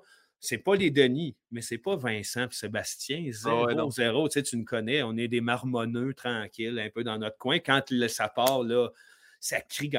C'est très essoufflant. Ouais. Même que il y, a des, il y a un petit feeling lendemain de veille. Le samedi matin, là, je suis comme ouais, c'est tough. Puis là, j'ai dit l'autre jour à Serge, on est comme les coureurs olympiques là, qui, ont besoin à la fin de continuer à jogger un peu en se levant un bras. Parce que quand on sort du podcast, ou même quand on sort d'un show des Denis Drolet, ça fait le même effet. Quand les 25 minutes, une demi-heure après, moi et Sébastien, on n'est pas capables de se parler normalement. On n'est pas capable, on continue d'être dans le délire de ci puis de ça, puis c'est juste de l'absurde puis de la folie, puis là, whoop, whoop, whoop, whoop, tranquillement, on revient normal. C'est super essoufflant maintenant faire ça, mais quel plaisir. ben, merci pour ça. Ben euh, dit Je vous ai entendu au Fantastique. J'étais intrigué à savoir à partir de quel âge vous avez commencé à être conscient de vos rêves. Oh, euh... trentaine, début trentaine, fin vingtaine. Parce que c'est les, ouais, c'est là que ça a commencé, que j'ai été de plus en plus. Euh, ah, je te dirais, euh, Non, c'est ça. Peut-être vers la fin vingtaine, parce que je me rappelle avoir été à genre euh, l'émission Deux filles le matin, qui était la première mouture à ce moment-là. Et puis qui avait vraiment deux filles le matin dans ce Oui, qui était, ça. C'était pas n'importe quoi à ce moment-là. Fait que, ouais. Euh, puis il y avait quelqu'un qui, euh, qui, qui, analysait les rêves, puis j'avais osé me commettre à dire moi, ça fait quand même deux, trois ans que je refais des rêves et je fais des rêves récurrents. Et dans les rêves, je réussis à me sortir de n'importe quoi en me disant Ben là, regarde, t'es dans un rêve, envole-toi, sors de là. Fais, fais. Puis c'est encore ça, c'est sans arrêt. C'est comme cette nuit, j'ai rêvé que Robert Charlebois me disait Hey, Vince, ça fait longtemps qu'on ne s'est pas vu. Je fais Ben non. Puis au début, je parlais avec bien clairement Ben non, ça fait longtemps, Robert, Chris, il faudrait bien faire de quoi pour dans ma tête, je me suis même dit jamais été chum avec Robert Charlebois. Toi, qu'est-ce que c'est fuck all là? Bon, mais bye Robert, fermez la porte, c'était fini.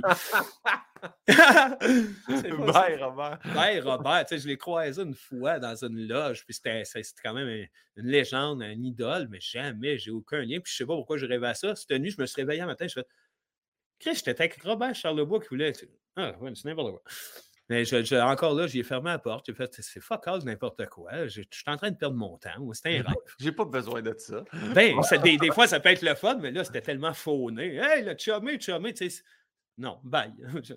Il y a quelque chose dans le même. ça a commencé jeune, puis ça m'a intrigué longtemps, mais en même temps, ça m'a vraiment fait du bien parce que euh, c'est un, un, gars qui faisait souvent, puis ça arrive encore une fois de temps en temps, des rêves de je suis pris dans un immense bâtisse où il y a des. Puis il y a quelqu'un qui me court après, ils veulent m'attraper, ils veulent m'avoir, puis il faut que je, sorte. Il faut que, au risque de passer dans un conduit d'air, de me ramasser ici, de... puis là, ça. Au, début, c'était tough. Je me réveillais, puis j'étais comme, ouais, c'est bien fucké. Tranquillement, je me suis même dit, ah non, c'est un rêve, gars, là, tu peux passer là. Ah, wow, OK, je peux sortir. Puis là, rapidement, ça, hop, ça sortait de là, je me ramassais ailleurs, en campagne, sur un chemin de campagne. Puis, l'affaire la plus weird, puis je l'ai déjà compté, c'est que à force de, je me suis comme créé un monde dans mes rêves. Moi, il y a vraiment une place qui est un hybride entre le futur et la ville de Québec. Il y, a, un aéroport, je te dis, là, je te le décris, là, on arrive, là, il y a des gros ponts qui s'entrecroisent, comme des viaducs. C'est très haut, ça me donne le vertige d'arriver là. En dessous, il y a de l'eau. Euh, où est-ce qu'il y a euh, un aéroport? Où est-ce que moi, je suis capable d'embarquer dans l'avion parce que j'ai peur de l'avion, je ne suis pas capable, moi, l'avion. Là, je suis capable, j'embarque dans l'avion dans ces places-là. Et dans cette place-là, si je ne prends pas l'avion, je me promène dans la petite ville qu'il y a là, puis il y a des boutiques de figurines. Puis, dans ces boutiques de figurines-là, c'est des gars qui ont, que je connais personne là-dedans, des castings, rien, mais à force d'y aller, de rêve en rêve, ma tête fait que ces gars-là me font Hey Vince, ça fait longtemps que tu n'es pas venu, j'ai des nouveautés pour toi, viens donc checker ça. C'est la même boutique, je prends le même chemin tout le temps, mais le gars me propose des nouveautés, il me dit Il y a ça. Des fois, j'arrive, c'est fermé, fait que je suis obligé d'aller à l'autre. C'est fucké, là, style, mais il y a vraiment un monde là. Euh, ça arrive régulièrement où ce que je me retrouve c'est malade, là. Si tu te pars une collection dans tes rêves, c'est moins encombrant. il, y a, pas mal plus d'espace. Je peux peut-être imaginer une pièce. Ah non, j'adore ma tête, puis je l'haïs des fois. C'est tellement qu'il s'en passe des affaires là-dedans. Puis c'est inspirant aussi, ce côté. Euh, sais, on parlait de liberté en début, là, mais la liberté qui se retrouve dans un rêve, ça m'a aussi permis d'aller jaser. C'est pas longtemps après, je pense pas que je crois à la vie après la mort. Je sais juste pas. Parce que des fois, j'ai des signes qui sont vraiment, qui viennent me provoquer. Moi, il y a eu des signes. Il y a un oncle qui est mort trop jeune, qui est revenu dans mes. qui est venu me dire dans mon rêve, quand mon frère s'est suicidé, David, il a été. Euh, il à l'hôpital à Sainte-Justine une couple de jours, je ne sais même pas combien de jours. Puis moi, j'étais chez Sébastien. Puis un, le il y a un matin que j'ai rêvé à mon oncle Serge euh, qui m'a dit Inquiète-toi pas, on en prend soin, on s'en occupe.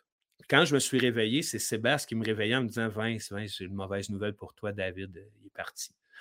Ce même oncle-là est revenu dans un rêve quand mon beau-père, le chum à ma mère, est décédé. Euh, fait que lui, il revient. Puis quand mon, le père à Karine est décédé il y a deux ans, j'étais j'étais allé chez Pizza Hut avec mes enfants. Puis il est arrivé quelqu'un, un grand gars, qui m'a fait une caresse. Hey, salut Vincent, ça fait longtemps qu'on ne s'est pas vu. Comment ça va, mon vieux? Puis qui m'a fait une grosse caresse c'est mon petit cousin, le gars de mon oncle Serge. Ah! Fait qu'il y a J'ai de la bain de la misère avec ma tête à croire à la réincarnation, à croire à ça, mais bon, danse, il y a toujours. Puis là, tu vois, avec la voix de mon frère qui m'est revenu 25 ans plus tard, nous autres, on n'était pas supposés d'aller à Noël chez cet, ami-là. cette année-là. On y a été, moi, puis on a un peu ri en y allant. En fait, hey, tabarnak, what the fuck, qu'est-ce qu'on fait là à Noël? Puis pourtant, c'était peut-être pour que 25 ans plus tard, j'aille l'enregistrement de mon frère. Tout ça est en train de me jouer dans la tête bien, bien, bien, bien gros. Fait que, ouais, puis le rêve m'a permis d'activer quelque chose qui fait que quand mon beau-père, euh, le père à Karine, est décédé il y a deux ans, pas longtemps après, je me ramasse dans un rêve où je suis sur le bord d'une montagne, il y a un beau lac, il y a une petite roulotte, je rentre dans la roulotte, puis lui, il est là.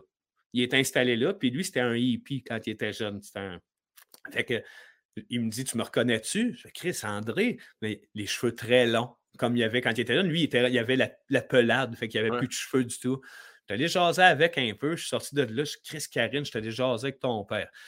Que ce soit un rêve, que ce soit n'importe quoi, ça fait quand même du bien. Il y a une ouverture là qui que je barre pas, que je trouve bien cool, qui m'amène à trouver des idées absurdes. Des fois, je me réveille le matin, je fais Wow, ça pour les Denis, tu comme parler en même temps. Moi, j'ai rêvé qu'on interprétait deux clowns qui faisaient tous les mêmes moves puis qu'on jasait en même temps. Ça fait longtemps de ça. J'ai dit à Seb, j'ai fait un rêve où on, gens de, on bougeait en même temps, t'es deux clowns en même temps. Puis pas longtemps après, on, avait le goût de faire le number parler en même temps. Fait que c'est si tu piges là-dedans, ce monde-là, il y a autant de richesse que quand on est réveillé, finalement, je ben oui, c'est du brainstorm, mais en sommeil, c'était cœur, hein? Oui, oui, oui. Bien, meilleur que la dope. je poursuis avec la, prochaine bout, c'est le beau. le soleil s'est mis à popper dans ma fenêtre pendant que tu me jasais. Ben oui. Euh, ben oui. Ça, nous va bien? Ben oui, ça nous change notre teint. Ben euh, Yann, Yann a participé euh, grandement, je te dirais. Il y a, trois quarts des questions. Et prochaine section, c'est les questions rafales. Je te donne deux choix. Tu t'expliques pas, c'est comme tu veux, il n'y a pas de bonne ou de mauvaise réponse. Euh, c'est déchirant. Je te dis tout de suite, ça va être déchirant. Ah, tant mieux. Euh, ça part Sébastien ou Marc-André? Sébastien. N'importe quand, l'autre, je le lâche. Tu sais, comme dans Commando, là, quand tu tiens le pied du gars là, sur le bord de la falaise. Là? Hey, mon hostie! Hey, non, c'est archi déchirant. Là. Nous autres, on, a, on, on considère qu'on est comme un triangle que quand, tout, le monde est la base de chacun là-dedans, puis il n'y en a pas un qui est plus important que l'autre. Euh, spontanément, je dirais Sébastien, à cause que c'est lui qui m'a présenté Marc. rapidement, c'est arrivé en troisième année, mais on n'était pas un trio à ce moment-là. Moi, c'était juste Sébastien.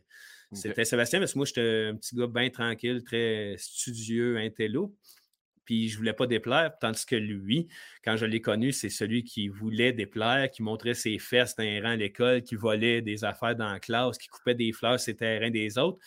Il m'impressionnait, je capotais ce gars-là. Puis lui, il avait sa gang de bombes, entre guillemets, avec lui, dont Marc-André. Puis le, lien que Marc-André s'est développé plus tard, moi, parce que c'était le troisième ami. C'était le seul que j'aimais de la gang à Sébastien. Ouais. Parce que les autres, ça n'accrochait pas. Puis en vieillissant, Marc, c'est devenu. On a développé un lien extrêmement précieux et solide. Ça fait six ans. Ça fait six ans que nous deux, on se ramasse à être ensemble tout seul. Ah euh, aller marcher dans Montréal. Je pars de chez nous. Je dis, Marc, travailles-tu? Euh, non, pas aujourd'hui, viens-t'en. Euh, le bout de Pokémon Go, on était là, les deux. C'était un prétexte justement pour aller fumer un battre dans un parc puis se compter nos affaires ou se faire rire parce que Marc, c'est un, il rit tellement. C'est un ricaneux, puis je sais que je le fais rire pour mourir. Mais lui aussi, ce que le monde ne voit pas, puis commence à connaître de lui, ben, c'est ce qu'on connaît depuis toujours. Chris qui est drôle, ce gars-là. Précieux au maximum. Mais moi, ma base d'envie, mon frère euh, de sang, puis de. C'est Sébastien, c'est mon frère euh, spirituel. Les deux, on ne comprend pas à quel point c'est si solide des fois. On en, comment qu'on se, se comprend en un rien, comment on connaît, comment on a les mêmes idées, des fois qu'on parle en même temps pour vrai dans la vie. Euh, c'est, comme un jumeau cosmique, que ça serait bien dur de m'en détacher. Très cool. La prochaine question, peut-être autant déchirante, on ne sait pas. Jeff Bathurst ou Mike Ward? Mike Ward. Chris de Jeff. Euh, écoute, euh, j'aime beaucoup Jeff, en fait. C'est une personnalité adorable qui est toujours là pour nous autres, qui est un fan des Denis à la base, qui réussit à bien gérer nos affaires avec l'expérience qu'il a, qui est en train de prendre du galon tout le temps. C'est quelqu'un que tout le monde aime vraiment, Jeff. Mais j'ai tendance à aimer mieux les personnalités imparfaites. Puis euh, j'aime bien Sébastien à la manière que j'aime bien Mike aussi. Le front de chien, euh, le, côté protecteur. Il y a quelque chose que, qui se retrouve dans ces deux gars-là. Ils aiment que nous autres, on soit heureux.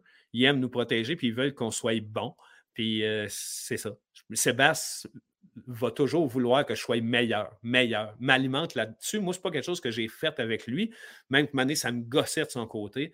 Mais tu sais, euh, ce qui me gossait, j'ai réalisé que c'est parce que lui voulait toujours le mieux pour moi. Comme un papa, un peu. Il y a quelque chose de ça. Euh, je retrouve ça chez Mike sans avoir une immense connexion, mais il nous a aidé euh, justement pour notre podcast qui est tellement précieux. Ça fait des années qu'il nous dit Les gars, comment faites ça? Puis je pense que pour le métier qu'on fait, lui, il est majeur. Peu importe l'humoriste qu'on est, il est majeur. Fait que, il ouvre des portes il défonce des affaires, il ramène euh, le tout à ce qui est supposé être. Il est super important. Mais euh, c'est déchirant. Jeff, je, l'aime d'amour. Moi, Jeff, je l'ai déjà fait vomir en pétant quand j'étais jeune. Ouais, j'étais Sébastien, et pas Manuel, 0-0. Puis moi, j'essayais de faire mon possible. Tu sais, moi, chez Sébastien, des fois, il me donnait ses G.I. Joe pour que je fasse le ménage de sa chambre. Sébastien, c'est un gars qui a toujours aimé c'est un style de même. Là, il me disait Hey, euh, je te donne tous mes bonhommes euh, de, de, de, Transformers si tu vas porter ma cassette vidéo euh, au club vidéo sur le coin de la rue. Moi, je n'ai pas le goût d'y aller. Prends ce que tu veux, je te le donne. Fait que, tu sais, ce pattern-là, c'est ça reflété. À un moment donné, j'ai dit Ça te tente qu'on peinture ta chambre? OK. Il faisait chaud l'été, humide, j'étais en peinture dans la chambre. Jeff a 4 ans. Et voilà, la suite. Euh, la suite. fait que ça fait, ça fait longtemps qu'on qu'on s'est accoquiné, moi. Que vous avez un lien, oui, oui. je ben, l'aime, je, l'aime bien.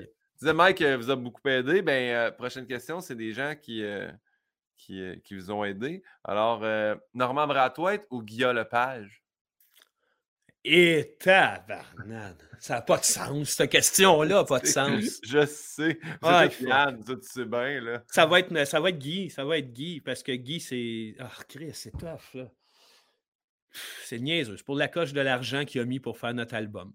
Parce que c'est égal, les deux ont cru nous autres, les deux nous ont adorés, puis les deux nous ont amenés dans leurs univers pour nous faire découvrir. Tu sais, Norman Brathwaite, tabarouette. Moi, j'ai toujours adoré cet artiste-là, en plus, bien avant de le côtoyer. C'est vraiment quelqu'un, depuis toujours que j'admire, je l'admirais en entrevue parce que je le trouvais libre de dire ce qu'il voulait, le fun qu'il amenait, le musicien en lui qui est hallucinant. Il nous a bien aimés, il nous aime encore, puis il nous a tellement donné une chance en faisant Fun Noir, en nous amenant en radio. C'est dur. Je,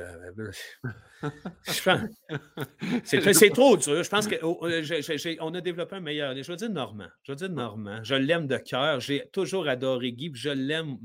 Puis il nous a tellement aidés. Mais je veux dire Normand parce que. Parce je sais pas, il y a quelque chose que quand on est avec lui, Chris, que c'est juste naturel. Puis avec Guy, malgré tout, il y a encore quelque chose de. Il y a une barrière. Il y a une barrière qui nous impressionne. Il y a quelque chose qui fait qu'on devient des petits-enfants devant Guy Lepage. Comme avec Plume. On n'est pas capable d'articuler trois mots, moi puis Sébastien, devant ces gars-là. Puis à part que de leur rappeler qu'est-ce qu'on aime d'eux autres. Je pense qu'à chaque fois qu'on voit Guy, même on avait développé un lien de jouer au poker chez eux avec, puis c'est juste de on ricane, puis euh, pas capable. Fait que pour cette barrière-là qu'on s'impose, je prendrais White parce que même si on l'a aimé, ça n'a pas été un idole. Guilla, c'est au-delà, mais le lien est vraiment plus défini avec Normand. Puis il nous a, nous a amené tellement. C'est drôle, as dit Plume parce que la prochaine, c'était Plume ou Ding et Dong. Va donc chier! Je sais, je sais, Vincent. Gang de crosseurs! ah, boy. Ah! Plume. Plume, plume pour la philosophie entière, pour tout. Ding et Dong pour notre duo. Pour euh, notre duo Claude euh, Meunier. Euh, Claude Meunier pour l'ouverture, cet humour-là, pour l'écriture, pour la rigueur, pour la façon d'être dans la vie, le côté sérieux.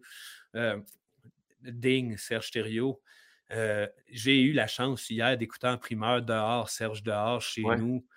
Moi, Serge Thériault, euh, ah, c'est tough. À trancher, Serge a tellement amené au Denis Drolet plus que Dong. Parce que le tape à l'œil de Ding et Dong, c'était Dong. C'est celui que je capotais. Moi, je l'ai imité. Je l'imite en. Je peux, je peux l'imiter à perfection, mille fois comme André-Philippe Gagnon, sans prétention. Depuis toujours, toujours, les textes mot par mot, l'univers, puis Dong, puis Dong, puis Meunier, la rigueur, l'écriture. Moi, c'est ça qui, qui m'a influencé le plus. Ding, c'est l'émotion. Ding, c'est la profondeur dans le duo. S'il n'y avait pas Ding, ça resterait deux stand-up à la Roméo Pérus qui font des gags d'exemples de vache. Ding, ça serait bon, mais ça ne serait pas Ding et Dong. L'ensemble de l'œuvre nous a donné les Denis de relais, nous autres, quand même, mais la, façon de penser artistiquement de Plume, la façon d'être, la façon. Ah, écoute, c'est Plume. Plume parce que c'est plus linké à la vie en général qu'à juste le côté artistique de ma vie. Il est bon, Yann, il t'en a mis des déchirants. Je trouve ça. J'aime ça t'entendre t'expliquer. En tout cas, euh, il y a d'affaires à ne pas mettre Yann ou Pinot parce qu'il va prendre le bord en sacrament. La prochaine, c'est Pierre-François Legendre ou Sylvain Larocque? Ah, Pierre-François. 100 sans, sans méchanceté. Je n'ai pas réussi à créer le lien que je voulais avec Sylvain, que j'ai euh, quand même bien, bien aimé. Euh, les deux gars, je les aime en fait. Je n'ai rien contre, ni contre un ni contre l'autre. C'est juste qu'avec Pierre-François, on s'est trouvé on s'est trouvé, on est des gars avec les mêmes référents, les mêmes passions, le même genre. moi, à la base, je suis bien basique. J'avais dit à Sébastien, c'est le genre, c'est comme on est. Si on veut se former une clique à la Meunier, lui, c'est notre Émy Girard. Lui, c'est même affaire, c'est un petit grand comédien, ben non, à la manière de Serge Thériault, qui a amené, qui comprend cet univers-là, qui tripe sur cet univers-là, euh, qui justement a été influencé par toutes les mêmes choses que nous autres, puis qui peut le transposer lui, quand il joue les Denis c'est tellement bon. En mise en scène, Pierre-François qui joue ce qu'on devrait jouer, c'est malade, c'est malade, c'est précis, c'est beau, c'est bon, c'est drôle. Lui est devenu le troisième membre créatif des Denis parce qu'en plus, il n'y a jamais, sous toute réserve, je pense que Sylvain s'est donné un exercice quand il a travaillé avec nous autres, essayer d'être absurde. Alors que nous autres, on avait le goût de travailler avec Sylvain pour qu'il nous fasse des jokes, pour qu'il nous amène des jokes pas absurdes. Le côté absurde, on s'en chargeait. Mais lui avait du plaisir à ça. Ce qui fait qu'il est resté une ou deux jokes dans le show de Sylvain. Parce que la portion absurde, c'était pas ça. Puis je pense que c'est pas ça son mandat d'envie de créer des jokes absurdes, même si c'est une crise de bonne hauteur. Euh, on n'a pas réussi à créer ce ballon-là avec Sylvain. Fait que ça n'a pas nécessairement alimenté l'univers comme on aurait voulu. Pour ça que moi, le gars, je l'adore, mais au niveau du travail, on n'a pas, on s'est pas trouvé. Euh, quand même, j'ai fait que c'est ça, c'est la différence. Pierre-François, c'est vraiment un, frère de, cerveau. La prochaine, le monde des Denis ou drôletterie?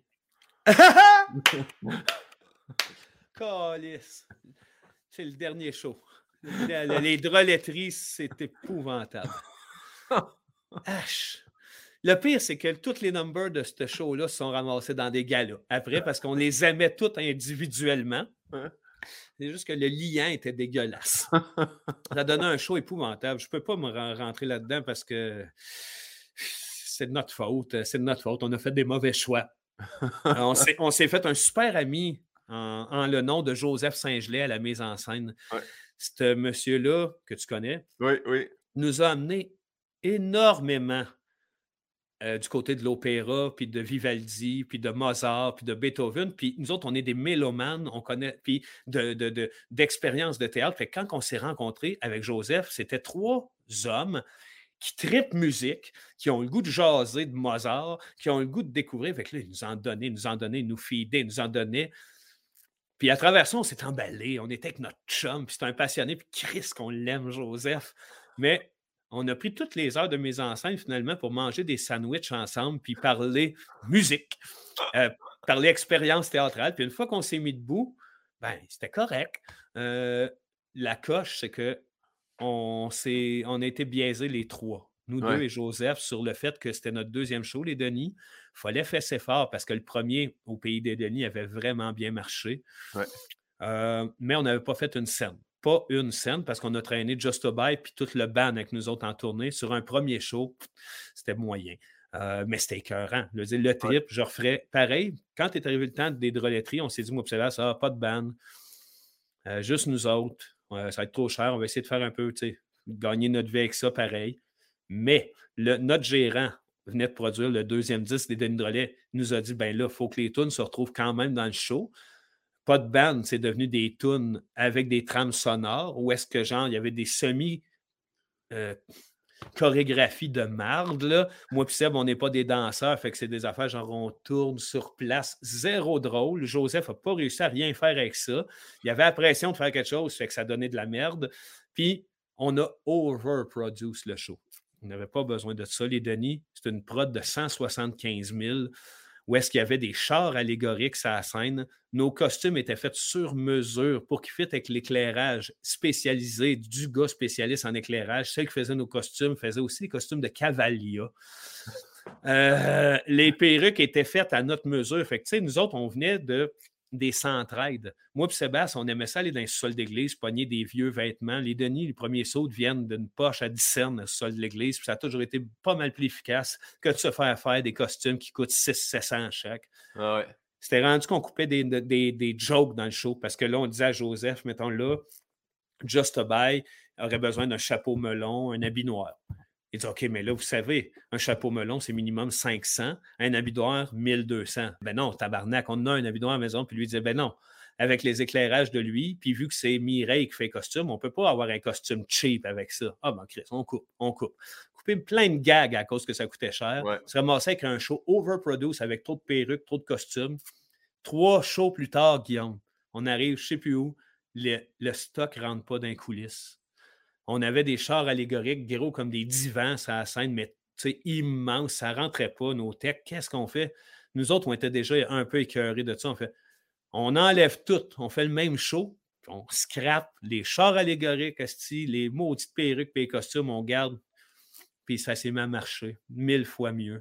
Fait qu'on a eu une astique de leçon parce que ce show-là, je l'ai joué 35-40 fois. ça a été un flop total. Euh.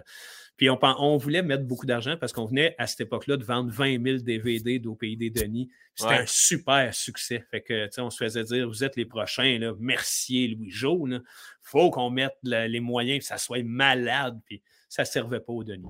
Mais ça revient, ça revient à ce que tu disais plutôt de ne pas te dénaturer pour faire ce que tu veux faire. C'est ça. Puis le deuxième show, ben, tu ne le sais pas. Tu repars à zéro avec du nouveau matériel. Tu, puis les, tu veux faire bien, les gens qui t'entourent veulent faire bien, on veut faire ça un grand coup.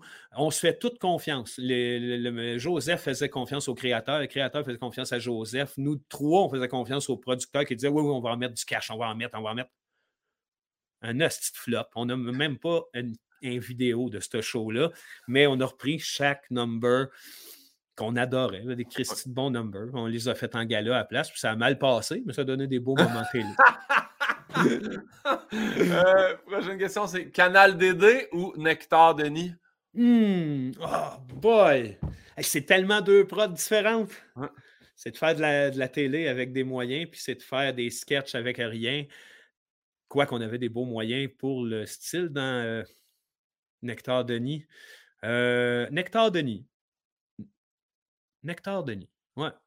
Nectar Denis pour cette fois-là où est-ce qu'on a touché à il n'y aura pas des producteurs qui vont venir se mettre le nez dedans. Mm. Est-ce que tu sais, des producteurs, même si c'est bon, puis les diffuseurs, même s'ils sont gentils, puis même s'ils disent liberté totale, on ne l'a jamais eu, la liberté totale. Euh, mais on était bien entouré pareil. On était chanceux, mais tu sais, on s'est souvent fait dire dans Canal DD ça roule dans Garnotte, cette joke-là. Oui. tu sais, cette face-là de Oh boy, les gars. Puis tu sais, nous autres, on faisait Ben, pas tant pourtant, là, c'est du Denis Drolet, là. Ah ouais, mais ça roule. Ça, on ne l'a pas eu dans Nectar Denis parce que on travaillait avec Pierre Ouimet. tu connais-tu Pierre Ouimet? Oui, je l'ai rencontré euh, dans le temps. Je l'ai vu dans les auditions pour, euh, voyons, euh, ben, à moins que je me trompe, c'est ça avec Mike, là, il faisait le, choix Mike. Oui, oui, oui, oui, oui, Pierre avec Mike. Ça, là, ça a été une, immense découverte. Nous autres, en fait, c'est Patrick Huard qui a toujours été fan de nous autres, qui a parti une chaîne télé qui s'appelait Lib TV, Liberté totale. Il nous approche pour un show de ce genre-là. Il dit, au départ, c'était pas ce show-là, c'était un show qui s'appelait Entre nous deux, où ce qu'on avait des invités qu'on squeezait, puis qui était, c'était la liberté, puis c'était Pierre qui réalisait ça. C'est là qu'on a, qu'on a connu Pierre, nous autres, qui est devenu vraiment un ami ou un frère, lui aussi. C'est quelqu'un. Tu sais, lui, il a travaillé avec La Brèche, il a été auteur longtemps avec euh, euh, André Robitaille. Il, vient d'un univers d'éclater, de, de flyer, puis il a un talent brut, écœurant, Pierre. Puis c'est un atome libre, libre au point qu'il a eu de la misère à travailler par la suite parce que justement, diffuseur, producteur et compagnie, cette liberté-là, il n'était pas capable de ne pas être libre. Il aimait mieux dire ben va chier d'abord. Puis il s'en allait. Euh, quand on s'est retrouvés les trois ensemble, son niveau de créativité, ses idées, le fait qu'on arrivait avec un, sketch dans Nectar Denis, puis qu'après l'avoir fait une fois, il nous disait On l'a! Hein? On l'a! D'habitude, pour mettre en contexte, le réalisateur, il prend 15, 20 fois le sketch pour aller chercher le meilleur du meilleur, puis découper ça à la Kubrick. Puis, il y en a, qui, qui, se prennent pas pour euh, de la merde. Lui, il voulait ce qu'on avait créé, l'état brut, et c'est ça qu'il trouvait bon. Fait qu'une fois qu'on l'avait fait, il nous a dit ben c'est bon, c'est ça qu'on a ri tout le long, c'est malade. On va juste faire deux, trois petits plans, puis ça va être fini. De travailler avec ce gars-là, ça nous permettait ça aussi, de ne pas se badrer du côté technique qui est alourdissant dans un processus humoristique comme le nôtre. De répéter tout le temps ma affaire dans, tous les angles aussi, à tu l'as pu, l'espèce de. Je pense que c'est dans Nectar Denis, à moins que je ne me, je, me trompe, mais euh, Armand Morin.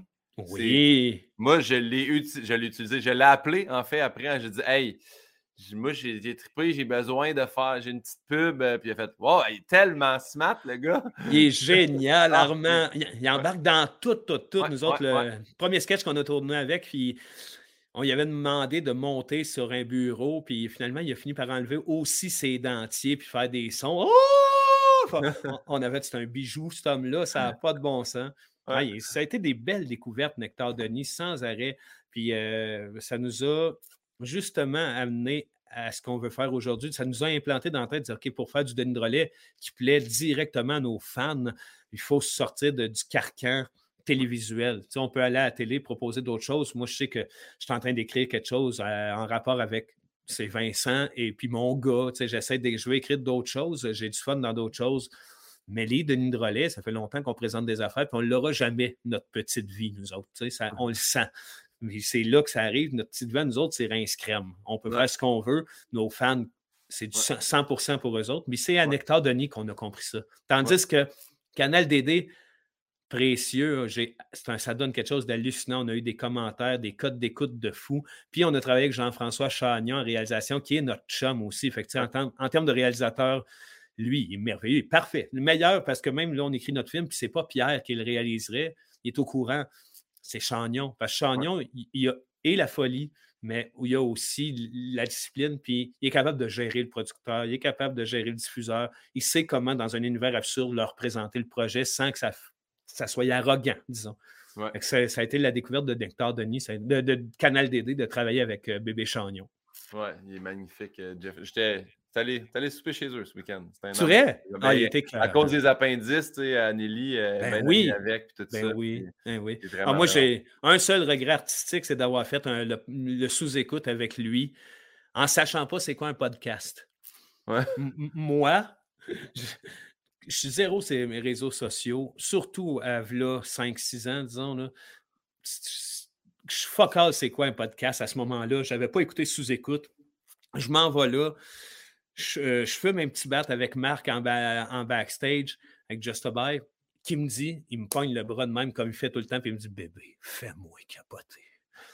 Fais-moi capoter. Dizzy qui a l'air d'une petite fan des Beatles. Il me disait OK, ah ouais, non, fais-moi capoter. Puis Sébastien aussi me fait toujours ça. Sébastien, avant de rentrer n'importe quel talk show, moins à cette heure, parce qu'il est comme plus assumé depuis, mettons, 5-6 ans, Sébastien a trouvé sa, sais, je veux dire, il sait comment puncher avec son personnage encore mieux qu'avant. Avant, ça sortait de nulle part. Il, disait tabarnak! Il faisait un move, là, ça pétait l'entrevue. il n'était pas à l'aise, fait que ce soit tout le monde en parle n'importe où, avant de rentrer, il me pogne par le bras. Là, là, crains-toi. Il faut que ça soit malade, style let's go. je rentre avec cette énergie-là au sous-écoute, puis je t'invite avec Jean-François Chagnon, qui lui n'est pas ça, hein, tellement réservé, délicat. C'est un gars archi drôle, mais tu sais, qui a à partir du moment que j'ai pris le personnage de Ah ouais, donne-moi une hostie chaud, ben Chris, je ne l'ai pas laissé parler. J'ai été bully. Puis c'est mon, mon ami. Fait qu'il rit, il savait, mais je suis sorti après ça en faisant Hey, je m'excuse. Hein? Puis après ça, j'ai juste eu, j'ai juste des remords là-dessus. moi, je pensais qu'on allait là pour faire un spectacle. je connaissais. Fait que je ne l'ai pas. Euh, ça.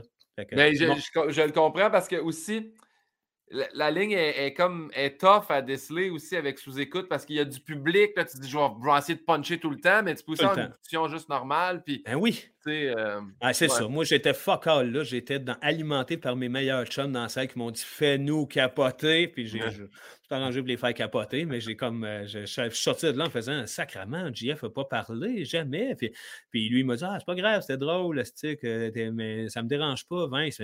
Non, non, moi, je n'avais jamais été bien avec ça. Fait que je le dis, là. Ah, bon, ben, c'est, on, va répandre le message. Répandons. Papa ou les disciples de Raymond? papa ou les disciples de Raymond?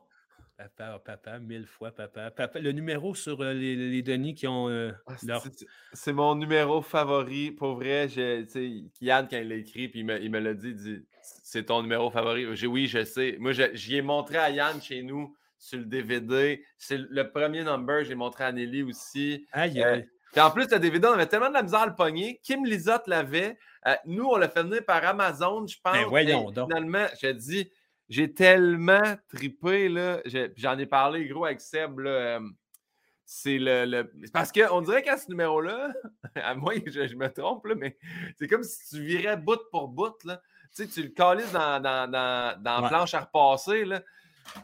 T'es-tu correct? Non! Hey, ça, attends, moi, ça restera. Ah ouais, le rouge, c'est donc numéro, là.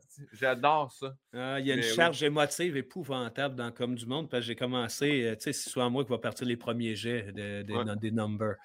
Euh, j'aime bien ça, m'asseoir à l'écriture, que ça donne peu importe ce que c'est, mais dans Comme du Monde, il y a deux numbers bien personnels, tu sais, comme il y a la mort, que je me suis inspiré de mon frère, puis de la phrase que ma mère me dit toujours, tu sais, on ça. Tu sais, on, il y, a toujours quelqu'un, Vince. Puis là, ça, je me disais, eux autres, les Denis sont les deux tout seuls. S'il y en a un qui meurt, ils n'ont pas quelqu'un d'autre, eux autres. Ça m'a inspiré pour ce numéro-là. Puis euh, j'ai écrit Papa euh, quasiment en pleurant parce que moi, j'ai été 17 euh, ans sans avoir de lien avec mon père. Qui avant, j'avais pas plus de lien parce que c'était un policier impatient. On, on, a reconnecté, ça fait cinq ans, moi puis lui. Là que j'ai comme fait, oh boy, OK, moi, je suis papa moi-même, là, je, je vais, on va, on va faire des affaires pour que ça soit bien fait. Je vais arrêter d'angoisser avec ça. S'il n'a pas le goût de me voir, il me dira Christon quand, mais c'était tout le contraire. Finalement, ce gars-là est bien heureux de retrouver ses petits-enfants. Je trouve que c'est beau ce qu'on a réussi à faire là. Mais pour vrai, ça a été 17 ans de temps à dire qu'il mange de la merde, je ne veux plus jamais le revoir.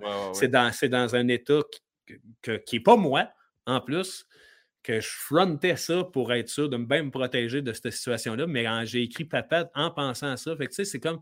Denis à palette, c'est un peu le, le moi, tu sais, qui va au début du numéro euh, être dans on va jouer au papa, on va avoir dans l'acceptation, qui prend quasiment Denis à barbu en pitié pour que finalement tu t'aperçois que c'est lui qui refoule le fait qu'ils n'ont jamais eu de père, puis qu'il n'a jamais réussi à devenir adulte, puis qu'il n'a jamais réussi lui. Fait que quand il y a une rage qui l'emporte, c'est pareil pour moi dans la vie je suis quelqu'un de naïf, de le fun, de gay, de joyeux, euh, de ludique. Si je, si je garde une rage en dedans de moi, je, peux avoir l'air très sévère et le vivre très, très mal aussi. Je suis capable de cette colère-là. Euh, c'est ça que j'ai transposé là-dedans. Après ça, de ficeler ça pour se rendre du point A au point Z, c'était un vrai party. C'était le fun au bout. Puis mais c'était là. numéro-là. J'ai eu Pierre-François Legendre aussi, fait qu'on a parlé. Euh, on a parlé. les mouvements aussi, je fais tout, moi, tu sais, tout, tout dans. Asti est bon. En tout cas, j'invite les gens vraiment à aller le voir. Il était vraiment gentil. Nous autres aussi, je pense c'est pas mal le number qu'on aimait le plus, oui, puis qu'on aimait le plus de tout l'univers des Denis. Puis tu sais, quand je te disais, tantôt, mettons, l'hydrolétrie, on a pris des numéros pour en les mettre en gala. Papa, on l'a fait en gala, puis ça a été vraiment crissement moyen. Hein, hein, ah ouais? Oui, oui, oui. Fait que, tu sais, c'est genre, tu dis, dans ce temps-là, tu t'en crisses, parce que OK, c'est notre, meilleur number, mais c'est la preuve que dans un gala, entre deux autres univers, venir présenter quelque chose d'un peu théâtral, ça ne fitait pas. Ça a été, je pense, la dernière fois qu'on n'a pas écrit un number exclusif pour des galas. Puis les types de Raymond? ça, c'était comme bon, bien, bien bon sur papier. Ça nous faisait rire en crise que ce soit une secte un peu cheap où ce que des, des hommes tripent sur un autre qui s'appelle Raymond, puis qu'ils font rien, puis ils ont des prières bizarres de même. Le, gag qui est resté, c'est qu'il transforme l'eau en pain, il marche sur le vin et guérit les aveugles, il multiplie les aveugles. Il a juste cette triade-là qui était bonne finalement. Tu sais, ça fait partie des numbers qui auraient peut-être été bons si on l'avait fait comme on l'avait créé. Nous autres, on, le voyait d'une certaine façon. À la mise en scène, on, était rendu avec des habits en métal, jackés sur des, sur des cubes. On était très, très, très, très grand, avec des sautes un peu du cosmos. tout le look dénaturait complètement l'idée que c'était une secte cheap qui tripait sur un bonhomme qui s'appelle Raymond. Fait la base ne marchait plus. On l'a vraiment scrappé, ce number-là. Euh, bien, de valeur. G.I. Joe ou Star Wars? Euh, G.I. Joe. Ouais. Ouais, ouais. Star Wars, euh, ça, m'a bien marqué, mais G.I. Joe, beaucoup plus d'imaginaire, beaucoup plus de couleurs, de créativité. Ce qu'ils en font maintenant avec les films, je trouve ça épouvantable. J'ai jamais été fan, je trouve ça dégueulasse. Euh, moi, j'aimais pas la guerre non plus, j'aime toujours pas la guerre, mais c'est-à-dire le principe de Real American Hero. J'ai ça pour me tuer. Euh, ce que j'aimais là-dedans, c'est que la plupart des bonhommes, c'est les sculptures, c'est l'idée que d'avoir dessiné un boxeur avec une tête en métal, euh, qui a un tube relié à son dos, ou un autre que c'est un qui était à moitié crocodile, moitié robot, moitié humain. Tout, c'est ça que j'aimais de G.I. Joe. Moi, c'est vraiment, vraiment le look, la figurine, l'imaginaire. Mais quand tu écoutes les émissions, ils font des jokes. c'est place à mort. Ça dit Yo Joe. Ça se tire dessus. Ça, c'est à des millions de lieux de moi. Je pense que la philosophie reliée à la guerre des étoiles est déjà plus proche un peu de ce que de moi, mais jamais ça va me faire vibrer autant que. C'est ça, l'univers. L'univers, le look, l'imaginaire, cette folie-là, mais. Euh, ouais, visuel. C'est le visuel. Je sais pas si tu vas réussir à me parler des univers, mais euh, si tu avais le choix entre Cormoran ou Le Temps d'une paix. Hey, je peux te parler de cormoran solide. Solide. Cormoran. Ah, cormoran, non. Euh, je pense que j'étais trop, vieux pour écouter les téléromans avec ma mère. C'est ça qui arrive. Mais là, je te dis, le temps d'une paix, la tourne à part, j'ai un frisson. Euh, puis, tu sais, je te parlais des voix qui font du bien. Là. Moi, quand j'entends Pierre Dufresne, Fardoche, que ce soit dans Passe-Partout ou dans le temps d'une paix, j'accroche automatiquement. Euh, ça repasse, là, surprise 2 des fois, puis j'aime écouter ça pour ça. Je l'entends, lui, avec sa belle voix riche qui vient me rassurer, puis j'aime le climat qui se dégage de ça. Je trouve que c'est lent, c'est quand même doux, ça prend son temps. Euh, ça fait partie de l'époque où justement où tout était comme ça. J'en suis, j'écoute pas mal de, séries de ce temps-là avec ma blonde, puis j'en reviens pas à quel point on aime ça se faire souffrir. À chaque fois, je Chris, ça, ça parle de, de viol, ça parle de, de de, mort assistée. Ça parle de. Oui, il faut en parler, mais crime, mais ça, on n'a jamais été autant dans un monde anxiogène. Puis ce qui nous est proposé à TV, c'est super anxiogène, d'autant plus. Euh, le temps d'une paix, c'était juste relax, là, les petits mini-conflits de ferme. Mais ça, quand je te dis c'était lent aussi, puis c'était des paysages, tu prenais le temps d'avoir un pan, un mouvement de caméra sur un lac. Euh, il y a plus dans deux dialogues.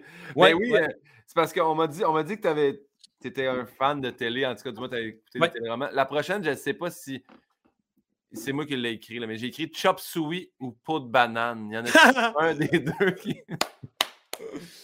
Chris, c'est bon. Euh, aïe, aïe, Chop Suey pour la toune. C'est la toune la plus défoncée que j'ai jamais entendue de ma vie. Là. Je ne l'écoutais pas parce que je trouvais ça de la mort. Quand ça, là, je on était au niveau d'en rire là, à ce moment-là, nous autres, là, Marcel Leboeuf en concierge, Chop Suey, des niveaux par-dessus niveaux. Tandis que, euh, ben voyons, j'ai un blanc, c'est quoi tu veux dire? Peau de banane. C'est l'enfance. Je me rappelle d'avoir écouté ça avec mes parents, puis de s'arrier dans le salon. Fait que c'était léger, c'était le fun. Puis c'est surtout Yves Corbeil. Voyons donc, le lien qu'on a aujourd'hui, nous autres, avec ce gars-là. Euh, je peux pas. Ça, ça, je veux dire, ça part de là. De l'avoir vu dans Peau de banane, être drôle et quand même un peu. Tu sais, c'est un comédien absurde. Des pubs de margarine, peau de banane, fais-moi un dessin. La roue de fortune. La roue de fortune. Tout ça, puis moi, lui, en plus, il avait enseigné la religion à mon père. Parce que lui, il était. Il avait remplacé. Mon père était dans un programme particulier au secondaire. Dans sa classe, il y avait George Thurston aussi de Boule Noire. Ah ouais? ouais. Puis je pense que c'est le prof avait été en congé de maladie, puis il y avait eu un suppléant pour venir le remplacer. C'était le jeune Yves Corbeil, qui était à ce moment, juste avant qu'il joue dans Rue des Pignons, comme on dit. C'est comme un. déjà, moi, ça, je trouvais ça crissement absurde quand j'étais jeune, que Yves Corbeil. Fait que, fait que peau de banane à 100% pour ça. Parce que Yves, puis tout ce que c'est devenu pour nous autres, crime, on a composé un hymne national en son nom. Il est venu danser avec nous autres en Béden. Oui. Il est fou, ce calice-là. il est adorable, il est fou. Comme nous autres. Fugueuse 1 ou Fugueuse 2? Ah, les deux. Les deux. Non, je ne pas, les ai pas écoutés. Je les ai pas écoutés. Le prochain, j'ai vraiment hâte de. Euh, The Mask avec Jim Carrey ou Mask avec Cher et Eric Stoll? ah, celle-là. ouais, non, ça, là. Hey, ça, là. Wow, hein? Calvaire.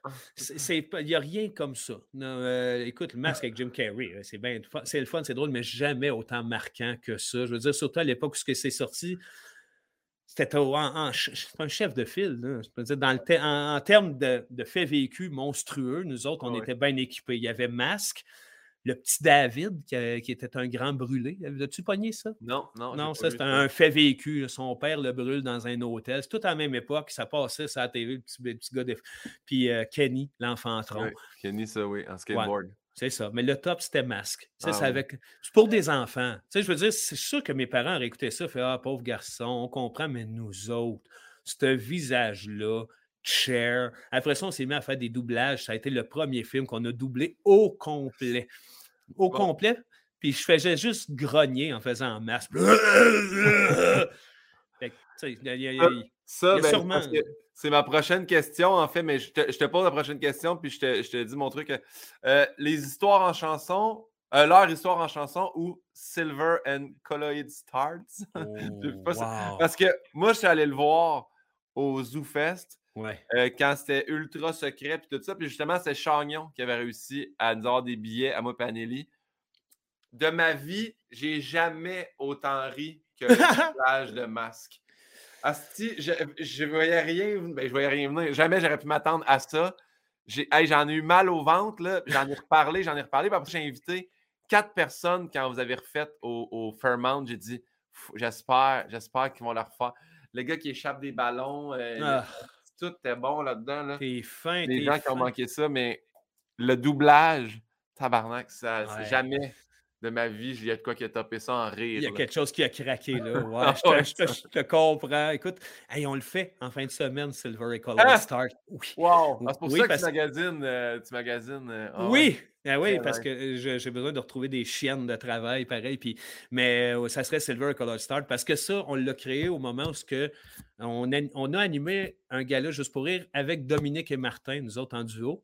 Ouais. Puis cette année-là, on avait besoin on a fait un crise de bon on s'est fait deux bons amis. On a découvert deux gars extrêmement drôles et travaillants, euh, puis ça a donné un bien bon show. On était heureux, mais on était quand même pas pris, mais euh, on se faisait imposer le carcan, de juste pour rire. C'est dans certaines normes. Puis on, travaille quelque chose qui est très grand public. Les Drolets et Dominique et Martin, on s'entend que pour nous autres, c'était d'aller saucer dans quelque chose de très, très pop un matin, on n'était pas malheureux avec ça, mais on a fait tabarnak. Qu'est-ce qu'on pourrait faire? Là, nos fans vont se demander en style. Les gars sont avec Dominique et Martin. What the fuck? C'est des bien bons numéros, mais qu'est-ce qu'on fait? Puis là, ben ouais, on, fait ça. On fait un show de non-sens expérimental. On ne veut pas que ça soit su que c'est nous autres qui fait ça parce qu'on ne veut pas de pression. Ce n'est pas les Ce C'est pas annoncé, c'est rien on se gâte, puis on va à l'extrême du non-sens qu'on est capable de faire et qu'on aime. Puis comment qu'on appelle ça? Ben, je pense que c'est une déformation d'un mot. On était sur l'autoroute dans Charles, moi Sébastien à Laval. Oh, ça va être euh, Silver Colloid Stars. Let's go. On Jeff. Jeff, book-nous ça. On veut une coupe de soir, ça va s'appeler Silver Colloid Stars. T'annonces ça nulle part. Mais ben voyons, on annonce ça nulle part. Chris, comment ça va se vendre? Pas grave, s'en fout. Ah c'est la liberté totale, c'est le Mais ça, ça, je me rappelle aussi parce que moi, je le savais au ZooFest, donné, eu des, euh, le, message Hey, il y a deux stars, genre suédoises, je me rappelle plus de où, tu sais. Euh, est-ce que. je ne vais, vais, pas nommer, mais est-ce que la légende est vraie qu'il y avait quelqu'un dans l'âge avant vous qui a fait comme Hey, c'est vraiment hot ce que vous faites, tout ça. Ouais, ouais, ouais. Ben, c'est Joël. C'est ah, Joël. c'est, jo c'est Joël Legendre. Chris qu'on trouvait ça génial. C'est que c'est. Écoute, euh, les producteurs avaient joué à la game tellement jusqu'au Ben oui. bout.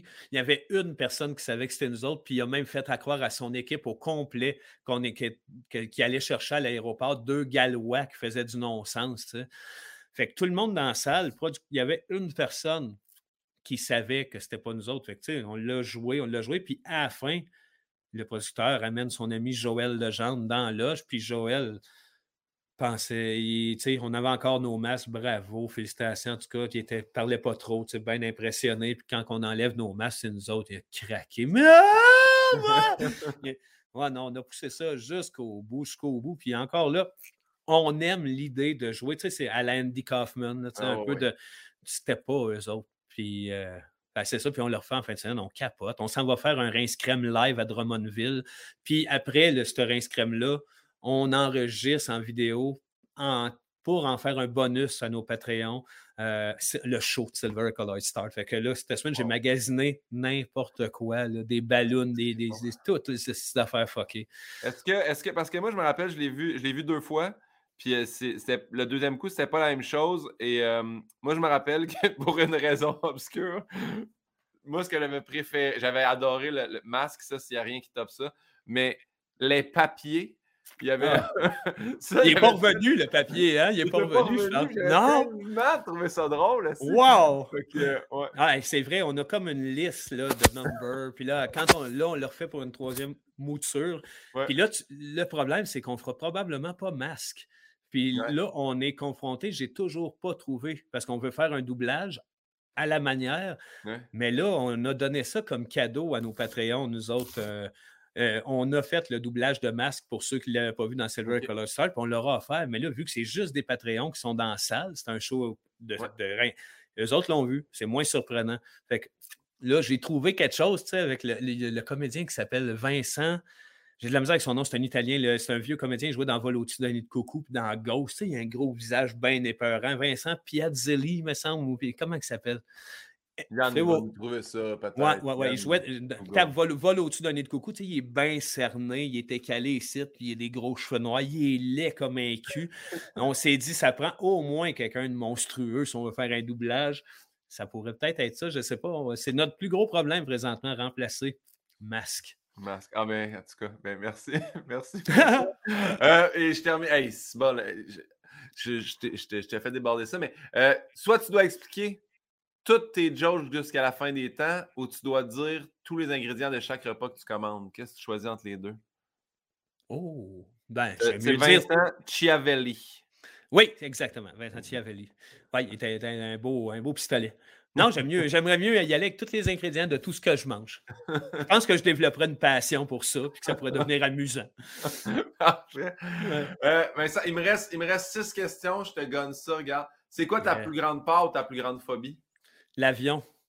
Ouais. Ouais, ça me fait chier, ça n'a pas de bon sens. Je dors pas deux semaines avant de partir en voyage, puis en voyage, je dors pas deux semaines. Tu sais, le- si je suis là une semaine, les trois derniers jours, je bosse, je bosse, je bosse, je bosse. Je suis zéro heureux en voyage en avion. Ça, puis euh, l'autre affaire que j'ai à régler, c'est le médecin. Quand je vais chez le docteur, je fais de la haute pression, ça me, me stresse en tabarnouche. Toujours l'impression que ça va être le pire. Puis, tu sais, je sais que ça vient du suicide de mon frère, de certaines affaires que j'ai jamais réglées pas aller chez le psy. Moi, j'ai fait euh, ma thérapie à travers les Denis de relais. Ouais. 22 ans après, je fais Oh, c'est pas guéri. Fait que, euh, éventuellement, ça va être ça. Mais ma- mes deux grosses peurs, je pense que c'est la même chose, c'est de avoir le contrôle sur ce qui va m'arriver. Ouais. C'est- la perte de contrôle. Je- J'avais entendu parler, je me semble, euh, je pense que c'est toi qui m'avais dit où je. Il y a toi puis Barrette, je pense, Alexandre Barrette, ne pas non plus, puis tu sais, vous n'allez pas jouer à Fermont dans le mur parce que ça revient avec l'avion, tu sais. Puis, euh, Ah, moi, je me suis mis dans la merde avec ça sans bon sens parce que tu vois, le- la gérance, moi, j'avais annulé le show à Fermont en disant je ne peux pas prendre l'avion.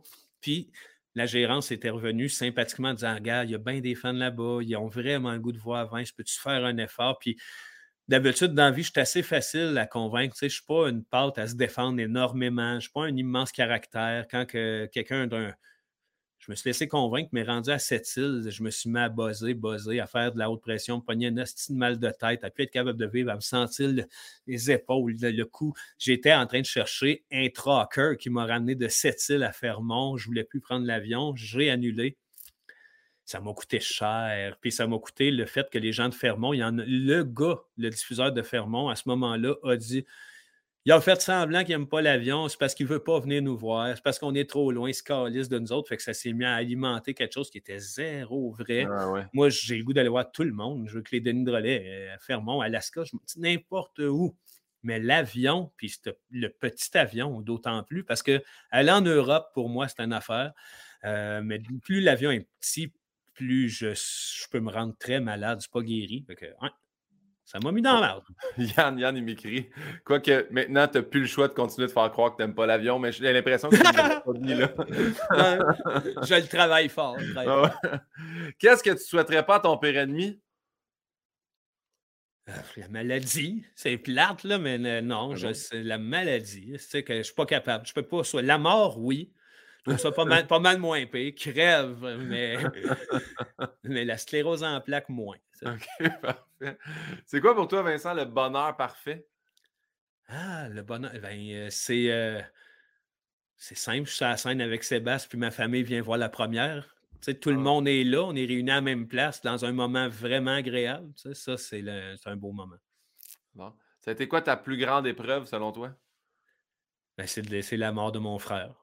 Il n'y a pas pire, puis c'est pas réglé, puis ça se réglera pas. Puis là, j'ai des enfants, fait que c'est la coche qui est, embarquée depuis que j'ai deux ados, surtout, c'est toujours transposer leur état d'esprit dans Ouais, mais tu sais, mon frère. Tout le monde me dit Ben non, tu sais, c'est pas. Puis je le sais, moi aussi, mais ça, ça demande tout un effort. Puis non, c'est pas guéri, il me manque.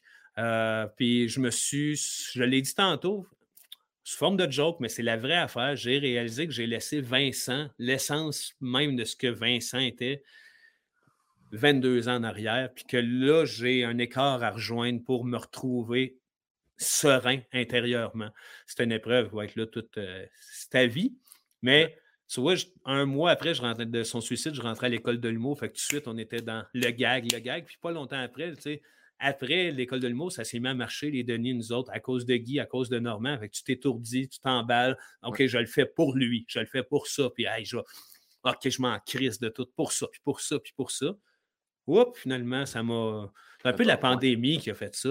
J'ai trop eu le temps peut-être de réfléchir. ah, finalement, je suis triste encore. Puis j'ai pensé qu'en devenant cette bébite-là, ça me protégerait de ça. Ah non, finalement, non. Tu sais, fait il, y a, il y a sûrement une réponse à aller chercher euh, en quelque part. C'est un gros défi, c'est une grosse épreuve, mais tu sais. Ouais, chaque, chaque, deuil, il n'y a pas de moment où est-ce qu'on décide quand est-ce qu'on vit. Tu sais, ça peut être la journée même, dans un an, dans 22, comme tu dis. Il n'y a pas. Euh, That's it. ça, ça ressort à un Mais tu sais, ça a amené, malheureusement, ça a amené beaucoup de bonnes choses en quelque part aussi. Moi, ça m'a sorti de ce que j'ai qui était trop rigide, qui est devenu le moins rigide possible.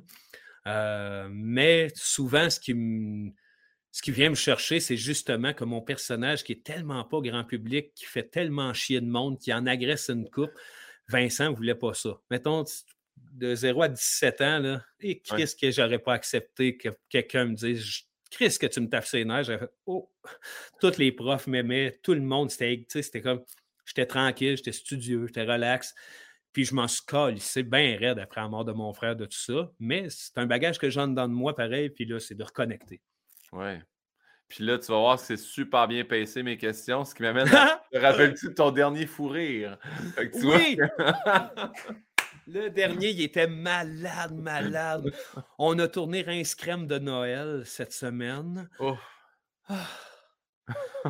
Chris, j'ai jamais. je pense que c'est jamais arrivé que je mais elle a pu être capable d'en revenir, coucher les larmes, à taper. Je ne sais pas si tu l'as vu, mais on a un monsieur euh, qui s'appelle Toutan Guidou, qui est un, un, pharaon d'Égypte. Un hostie personnage weird là, qui est venu dans un de nos inscrits, mais qui est revenu pour Noël. Il est déguisé en sapin de Noël, mais en dessous du sapin, il est en pharaon avec des. Puis là, il est... au moment où on le présente, le, côté sapin de Noël, supposé de tomber pour révéler le personnage. Le sapin tombe pas. On voit juste sa face là-dedans. C'est dur à expliquer. Il fallait être là. Mais il y avait des couches et des couches de, nous, de niveau, de non-sens, de malaise. Quand ça arrive à ça, la semaine passée, j'ai tout donné. Dans... Mon énergie est sortie dans le rire. J'étais plus capable de le regarder. Sébastien non plus. Ça a été un fou rire de, malade, malade. Ah, Mais euh, oui, moi j'adore les fous rires. Je ne sais pas si c'est dans un teaser ou dans un que j'ai écouté, mais il y a un moment donné, c'est juste toi qui fais «Ah!» Puis Marc-André est plus capable, puis il rit. Il rit, puis là, Sébastien dit Chris, ça revient. Il fait Non, non, mais tu l'entends bien. il juste refaire le son. Puis j'aime tellement ça, voir à quel point vous avez du fun dans nous autres, puis que vous vous faites rire. Je sais pas. Ah, ça, écoute, on, ce qu'on se connaît tellement, je sais exactement ou presque qu'est-ce qui va faire fendre Marc. Là, André, ça fait que c'est facile de le regarder dans les yeux. ça y rappelle telle autre affaire. Ah, il part. C'est un personnage bien important dans ce podcast-là qui se révèle être. Les, les Patreons l'adorent, puis ils ont accès à ce qui est à l'état brut. Nous autres, on le savait qu'il était ça. Puis il est généreux dans le rire. Il est drôle comme gars. C'est essentiel, ce troisième-là. il est vraiment très drôle. Euh, hey, prochaine question. Euh, qu'est-ce, je l'ai volé dans RuPaul's Drag Race qui il demande tout le temps ça aux finalistes, mais en gros, c'est la question est qu'est-ce que tu dirais au jeune Vincent si tu peux y parler? Euh, change rien. Hein? Avec le pire, le meilleur, les défauts, les mauvaises shots, ne change rien. C'est pas mal ça que je dirais. C'est comme dans. C'est comme dans Flash. Hein? Si on change une affaire, tout est dénaturé. C'est comme dans Plan B. Et, ah, mais on peut revenir en arrière, puis ça marche quand même pas. Fait que, tu eh vois, Et voilà, euh non, je ne changerais rien. Il y, a, eu des phases qui ont été tough, il y a eu des bouts que j'aurais tout calissé ça là, mais c'était essentiel pour rebondir. J'adore. Et euh, avant d'avoir la question, ça a été quoi ta découverte cette année? Que ce soit sur toi-même ou que ce soit un artiste quelconque, tu quelque chose, tu fais je veux partager cette découverte-là avec. Euh oh, une belle découverte. Attends, c'est sûr qu'il est arrivé quelque chose. Ah. regarde, je côté découverte, j'en ai, j'en fais plusieurs musicalement. Cette année, moi, c'était l'année pour revenir au vinyle. J'ai fait plusieurs découvertes, mais c'est comme tellement niché que je n'ai pas un en particulier. Euh, je pense que je vais dire mon gars, euh, Elliot, qui travaille énormément à la télé, puis qui se révèle être une personnalité importante pour plusieurs autres personnes. Je savais que c'était quelqu'un de le fun, de doux, mais euh, récemment, il y a des gens qui m'ont dit il est important dans la vie de mon gars. Il est important dans ci, il est important là, et son talent fait juste toujours, toujours, toujours se développer dans une personne merveilleuse. Euh, ça a été une de mes belles découvertes, euh, quand même, de faire aïe, aïe, OK, cet être humain-là a tout ça, puis là, ça sort, ça sort, ça sort. Je fais plein de découvertes. Phil Roy m'a fait capoter. Moi, je ne vais pas voir un Christ de show d'humour. J'étais à Sherbrooke, là, trois semaines, parce que ma fille, sa meilleure amie, vit là. Puis sur un. J'ai dit, il faut que j'attende ma fille deux jours de temps dans une chambre d'hôtel parce que je l'attends pour lui donner un lift. Qu'est-ce que je fais? Qui qui est en show? Ça aurait été n'importe qui de mes amis humoristes, j'aurais été. J'ai jamais été voir Phil. Je ne t'ai pas vu. je ne vois pas voir les shows à cause d'une affaire, je veux faire du Denis Drolet. Je n'ai pas le goût de vous trouver assez bon pour revenir avec vos, des idées que je vais dénaturer par en dessous, puis qu'on va faire Ah, Chris, il a peut-être emprunté ça ici et ailleurs. Moi, je n'écoute pas d'humour pour ça. Ouais. Euh, puis là, ben, je me suis ramassé chez Phil, puis ça a été une crise de belle découverte pour moi. J'ai un show bien, bien bon. Euh. Puis je pense que ça m'a permis à moi de découvrir ça, l'envie d'aller voir mes autres, euh, mes autres amis Maurice pour découvrir leur univers. J'en suis rendu là. Je pense que je peux créer sans avoir à m'en faire. Puis euh, ça a été vraiment, vraiment cool de, ressentir ça, que j'avais cette ouverture-là, d'aller voir d'autres shows puis de les apprécier sans analyser. Ah, j'adore. Puis, euh, ben, tu vois, on est rendu à ma dernière question, qui est la question de mon invité que j'ai eu avant toi, qui était Jay Fournier, qui, était, oh! qui faisait ma première partie. Jay. Yes. et sa question est la suivante. Si tu n'étais pas avec Sébastien Dubé, avec quelle autre personne te verrais-tu le plus faire un duo autre que Marc-André Fleury? Euh, ben, euh, j'aurais tendance à vouloir répondre Claire Lamarche. On pourrait les deux faire un hostie de bon show ensemble, là, sérieux. Mais je donnerais quand même le rôle du barbu. Hein, oui, elle veut tuer tout le monde, elle sac, elle fume des smokes. Euh. Euh, ah, ben non, c'est ça. Non, je ne me vois pas en duo avec personne d'autre. D'ailleurs, on est rentré à l'école de l'humour, nous autres, en disant on rentre ensemble. Si un des deux qui n'est pas pris, ben on rentre pas.